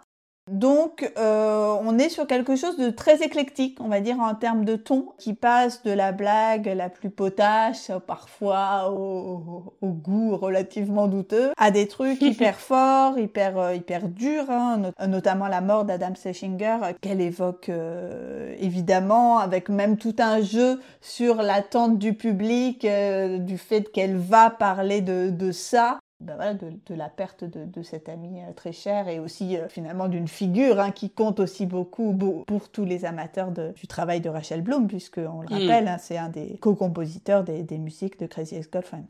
Oui, tu l'as dit, euh, on est euh, sur un spectacle dont le thème est la mort, hein, annoncé dès le titre, puisque le titre c'était Death Let Me Do My Special, euh, qui est devenu Death Let Me Do My Show depuis qu'elle le joue à Broadway. C'était un special parce que ça se jouait que quelques dates, maintenant c'est devenu un show puisque ça, se joue de manière un peu plus prolongée. Donc c'est, elle s'adresse à la mort en lui disant, euh, disant à la mort, euh, laisse-moi, laisse-moi quand même faire mon spectacle. Euh, voilà, c'est toujours comment créer, comment jouer, etc. Avec la présence de la mort qui est toujours là à côté, quoi. C'est un peu ça le thème du, spectacle. Bah, je suis d'accord avec tout, tout ce que tu dis. Je me souviens particulièrement, je ne sais pas pourquoi, enfin si je sais pourquoi, de la mhm. chanson où elle parle de ce qu'elle ressent en tenant sa fille endormie dans ses bras et de la peur au même moment où t'es heureux parce que tu as ton enfant qui dort euh, sur toi, au même moment t'as peur que ton enfant meure. Enfin voilà, c'est les chansons, je me souviens, ça faisait Please don't die. Mm. Ça m'a énormément parlé. Euh, je pense que ça parle à beaucoup de parents, le fait de penser que son enfant va mourir dans son sommeil. Celle-là m'a énormément touché. Encore une fois, c'est comme dans Crazy Ex-Girlfriend, c'est l'écriture des chansons est à la fois hilarante et à la fois bouleversante et les deux en même temps. Mm et du coup les deux euh, encore plus chacun. Enfin voilà, c'est ça que je trouve encore une fois le, talent incroyable de, Rachel Bloom qui m'impressionnera toujours. On va pas trop en dire parce qu'il y a beaucoup de surprises aussi dans le spectacle. Il y a la présence surprise d'un autre comédien qu'on connaît, qu'on aime, voilà, qui, euh, qui à un moment a surgit, voilà. et, euh, je dis peut-être une bêtise, mais je crois que c'est pas toujours lui qui a joué ce rôle-là. Hmm, d'accord. À vérifier. Mais je me demande s'il n'y a pas eu d'autres comédiens du, même sérail, on peut dire, qui ont aussi joué ce rôle-là. À, vérifier, bref. Tout cela est très allué. C'est un peu cryptique ce qu'on dit, parce qu'on veut pas révéler. voilà pour Rachel Bloom, notre idole, bien sûr. Fanny, toi, tu as eu l'occasion de voir d'autres euh, pièces à Londres, et notamment le revival euh, qui a beaucoup fait parler de lui et qui est arrivé à Londres récemment, de Oklahoma. Tu l'as vu en mai. Tout à fait. Au même moment. Voilà, lors du même séjour, on a essayé de rentabiliser. Euh, J'avoue que cette pièce m'a beaucoup surprise.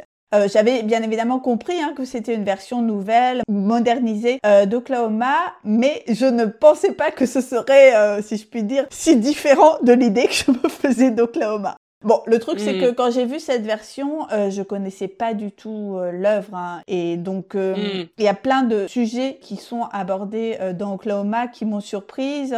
La question du suicide, du consentement, bon, j'en dis pas trop, mais ça finit quand même par un meurtre. Bon, voilà. donc j'ai vraiment depuis beaucoup beaucoup l'envie de, de, voir le film et peut-être une production entre guillemets plus classique d'Oklahoma pour hmm. apprécier les différences parce que là c'est un peu compliqué de, de, parler de la réadaptation si j'ai pas vu les, les, œuvres originelles. Il y a quand même des, des, choses qui bon sont des nouveautés en soi, euh, notamment le fait que le cast est euh, colorblind, bon ce qui n'était euh, bien évidemment pas le cas du, du film de 55. Euh, mais qui est peut-être le cas de production récente, mais plus classique, si on peut dire, de la pièce. Donc voilà, on va dire c'est une forme de nouveauté, mais c'est peut-être pas la plus grande nouveauté de, de ce spectacle. La nouveauté, il me semble, c'est avant tout le changement des interprétations, des arrangements, même des orchestrations des chansons où parfois on va vraiment vers euh, la country, la soul, la hmm. folk. Euh, ça change tout simplement beaucoup le style des chansons qu'on a dans l'oreille si on écoute ne serait-ce que la bande originale du film.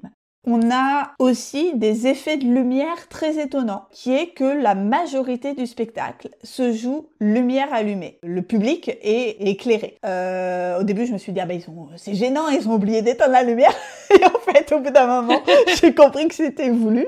Euh, c'est pas désagréable, hein. je trouve que les gens finalement se tiennent mieux que lorsqu'il fait sombre et que parfois ah, on a des... ils sortent pas leur téléphone. voilà.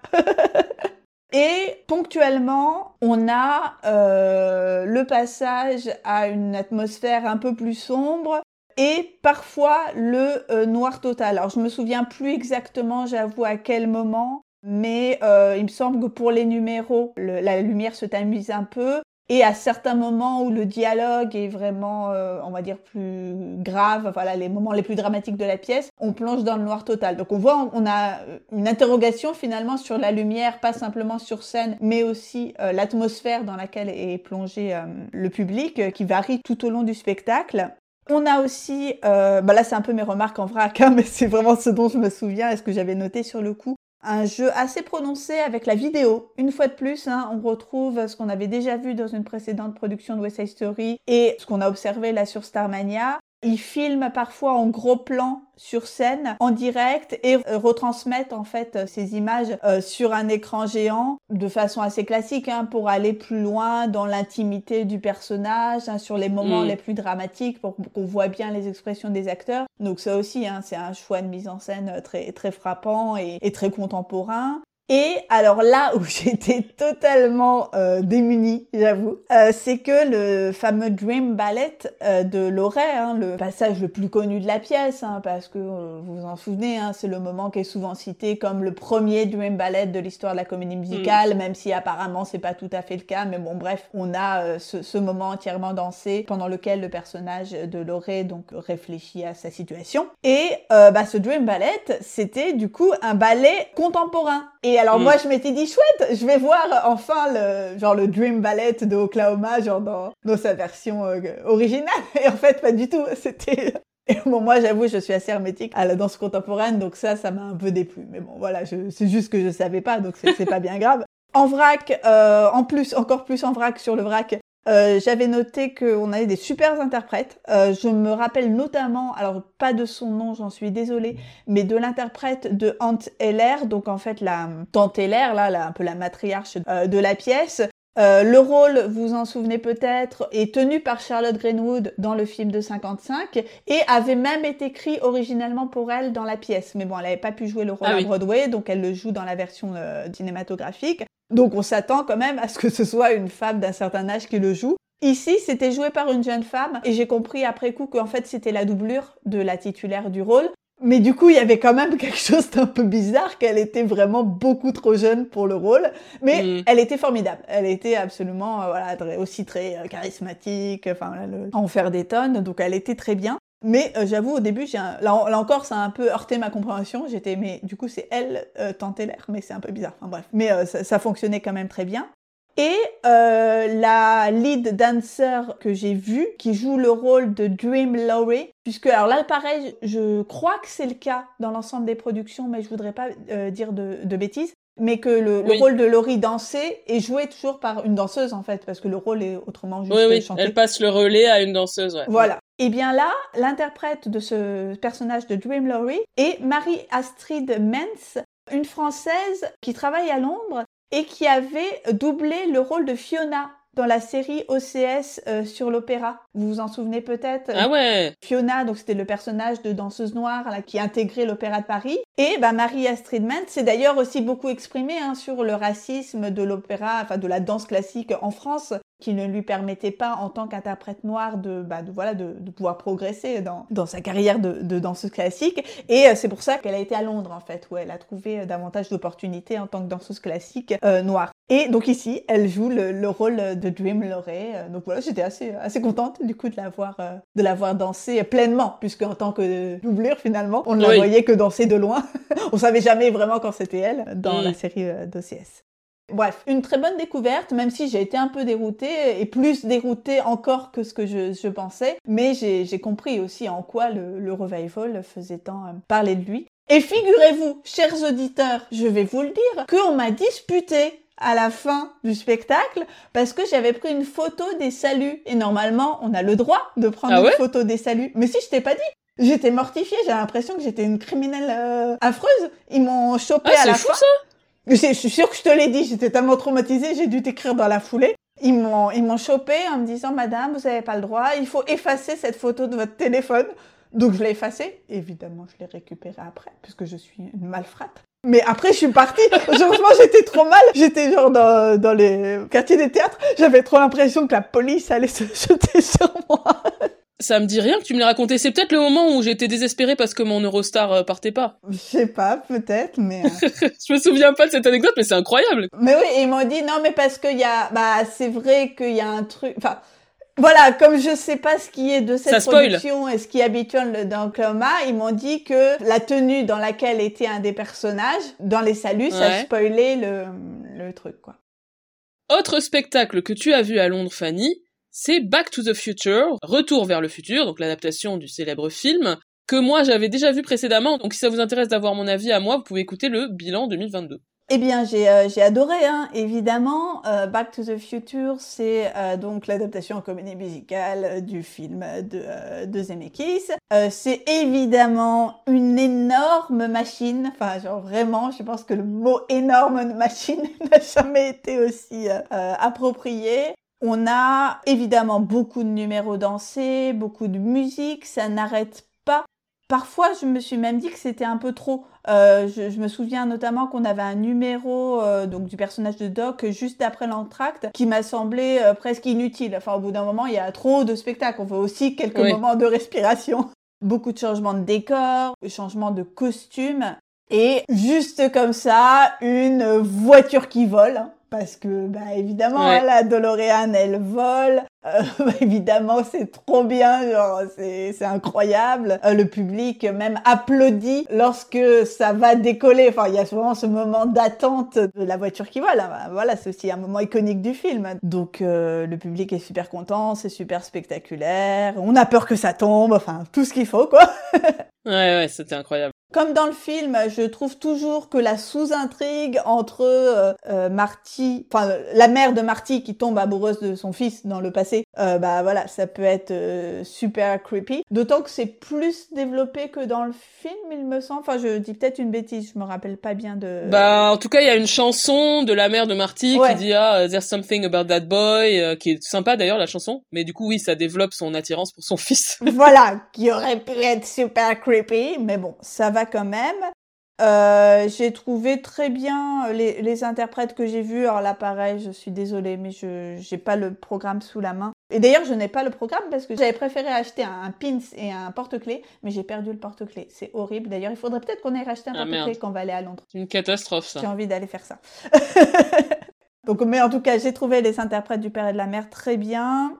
Il y a aussi, comme souvent, hein, des petits clins d'œil méta, notamment le moment où Marty demande à Doc qui sont ces danseuses qui apparaissent sur scène et Doc dit je, ne- je ne sais pas, mais elles apparaissent à chaque fois que je me mets à chanter. Où on a euh, aussi euh, ce moment où le numéro s'interrompt brusquement Ouais. et les danseuses sont encore sur scène et elles sont gênées et on leur dit euh, de filer et qu'elles étaient fabuleuses. Voilà, donc on a des moments hein, où le spectacle se regarde en train de faire du spectacle. On a aussi des allusions à la culture populaire, hein, notamment au cinéma, avec des références à Star Wars, à- au Magicien d'Oz. On a aussi des petites modifications ou actualisations par rapport au film. Euh, notamment les terroristes du film qui euh, sont censés tuer euh, Doc juste avant qu'il ne n'aille dans le passé. Donc bref, euh, vous voyez, euh, euh, Marty est censé changer le cours du passé pour euh, changer le cours du présent. Enfin, ce n'est pas du tout clair, mais vous voyez les idées de l'intrigue. Je de pense qu'ils ont vu le film. Voilà. Ça ira. Eh ben, ces fameux terroristes sont remplacés ici par une histoire de radiation à l'uranium. Et on a aussi l'intégration de petites blagues sur euh, 2020 et le Covid, euh, voilà, sur euh, ce qui attend dans le futur. euh, bref. Hmm. Mais en tout cas, un super spectacle que je recommande évidemment sans, sans hésiter et que j'aurais même envie d'aller revoir. hein. Tu sais, c'est le genre de spectacle, je me dis, on en a tellement pris plein la gueule pendant 2h30 qu'il faut y aller euh, à tête reposée une deuxième fois pour bien apprécier.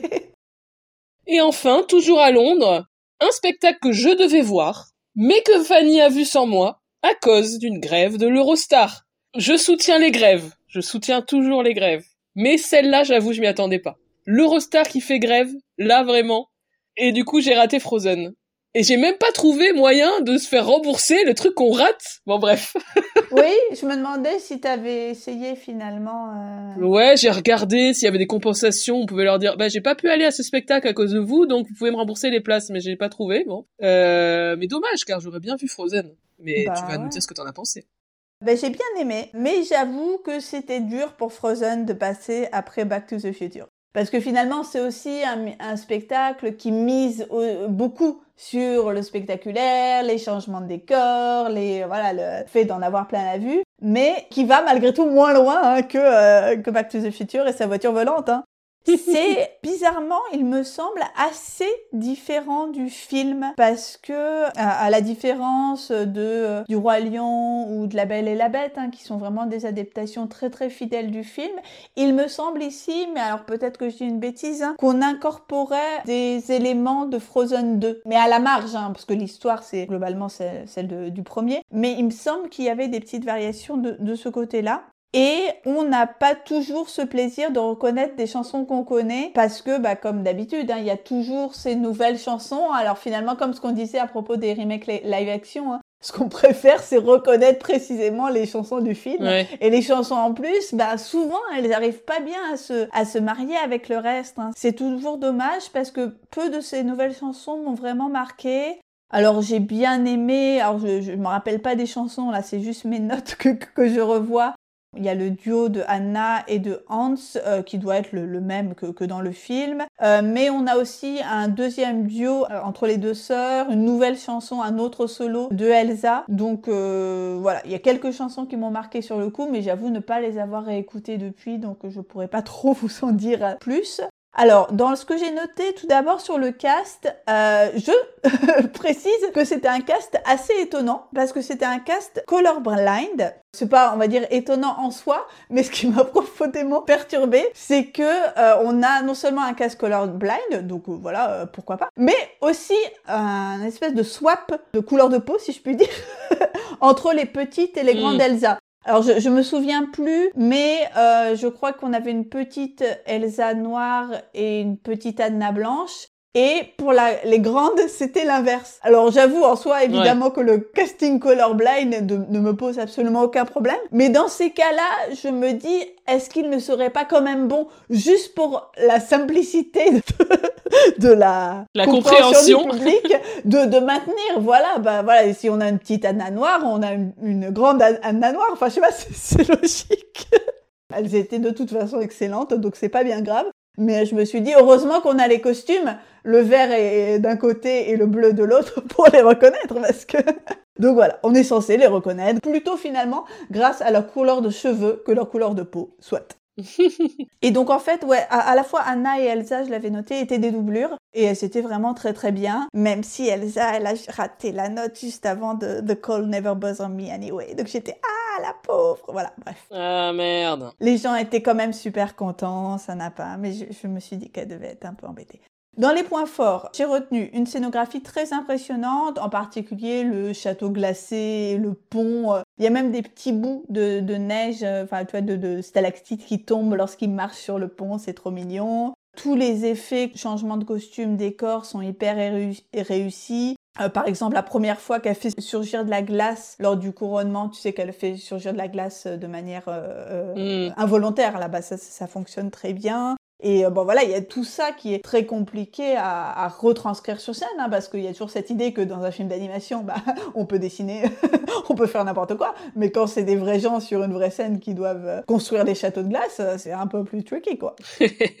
Les euh, marionnettes de Swen et de Olaf euh, marchent très bien aussi. D'ailleurs, sur Olaf, on a carrément un, comédien euh, visible sur scène, enfin, tu vois, qui est euh, habillé en noir, il me semble, enfin, de manière neutre, mais on voit qu'il est là, il n'est pas caché derrière la marionnette, mais ça marche très bien. Donc ça, c'était dans, les points forts, un qui fonctionnait très bien. Ce qui fonctionnait un peu moins bien, c'est toutes les scènes à Arendelle qui apparaissaient par comparaison un peu ternes parce qu'on voyait qu'ils avaient vraiment mis euh, tous les moyens sur la reconstitution du château. Pour la ville d'Arendelle, c'était un petit peu euh, un, petit peu plus rudimentaire et, pas très euh, flamboyant bon, par comparaison. Le livret a quelques longueurs, hein, clairement, je me suis en- ennuyée au milieu. Et euh, le fait que Hans se révèle méchant à la fin est un petit peu mal introduit. En plus, bah voilà, ça fait pas l'espèce de révélation incroyable comme dans le film. Il, euh, il dit qu'il l'aime pas, après il l'épouse. Enfin, c'est- un peu bizarre. Enfin, il y a, bref, il y a une petite incohérence à ce moment-là. Je voulais juste dire quelques mots en particulier euh, sur Let It Go parce que c'est évidemment le numéro que tout le monde attend, le numéro qui est intéressant de comparer avec le film. hein. Ici, tout est mis sur l'arrière-plan et les projections de, de glace. hein. Évidemment, c'est le plus pratique. La chanteuse ne se déplace quasiment pas, elle reste en avant-scène pour que le décor glacé au fond apparaisse, hein, qu'elle évite de se prendre un château sur la Mm. tronche. Donc voilà, on a vraiment, elle chante sa chanson avant scène et tout se passe derrière elle. Et la puissance de la transformation doit passer à la fois par le belt et cette magnificence des décors, alors que évidemment au cinéma on a les mouvements de la caméra hein, qui accompagnent la voix de la chanteuse. Ici, euh, ça doit être transmis hein, par la chanteuse et sa puissance seule euh, finalement, euh, même si elle a le, le support visuel du, du décor qui se construit derrière elle. Et c'est peut-être pour ça qu'elle fait The Call Never Bothered Me Anyway, qu'elle fait un truc hyper puissant à la fin, Ouais, ouais, qui ouais, n'est pas sûr. dans le, le dessin animé. Autre, euh, autre moment spectaculaire ultime hein, de It Go, c'est euh, le changement de robe, qui euh, donc est tout aussi spectaculaire et soudain que dans le film. Euh, le changement de robe a été applaudi. Enfin, moi j'aime bien cette idée où tu as un effet spécial en soi qui est applaudi par le public. Euh, personnellement, j'ai vraiment été bluffée par la façon dont ces gants et ces capes s'envolent. J'avais vraiment rien vu venir alors que j'essayais de faire hyper gaffe à ce changement de, de, de costume. Hein. Voilà, j'avais envie de voir comment c'était fait, mais j'ai pas vu. Hein. C'est comme le truc du magicien, tu vois, tu vois pas comment c'est fait.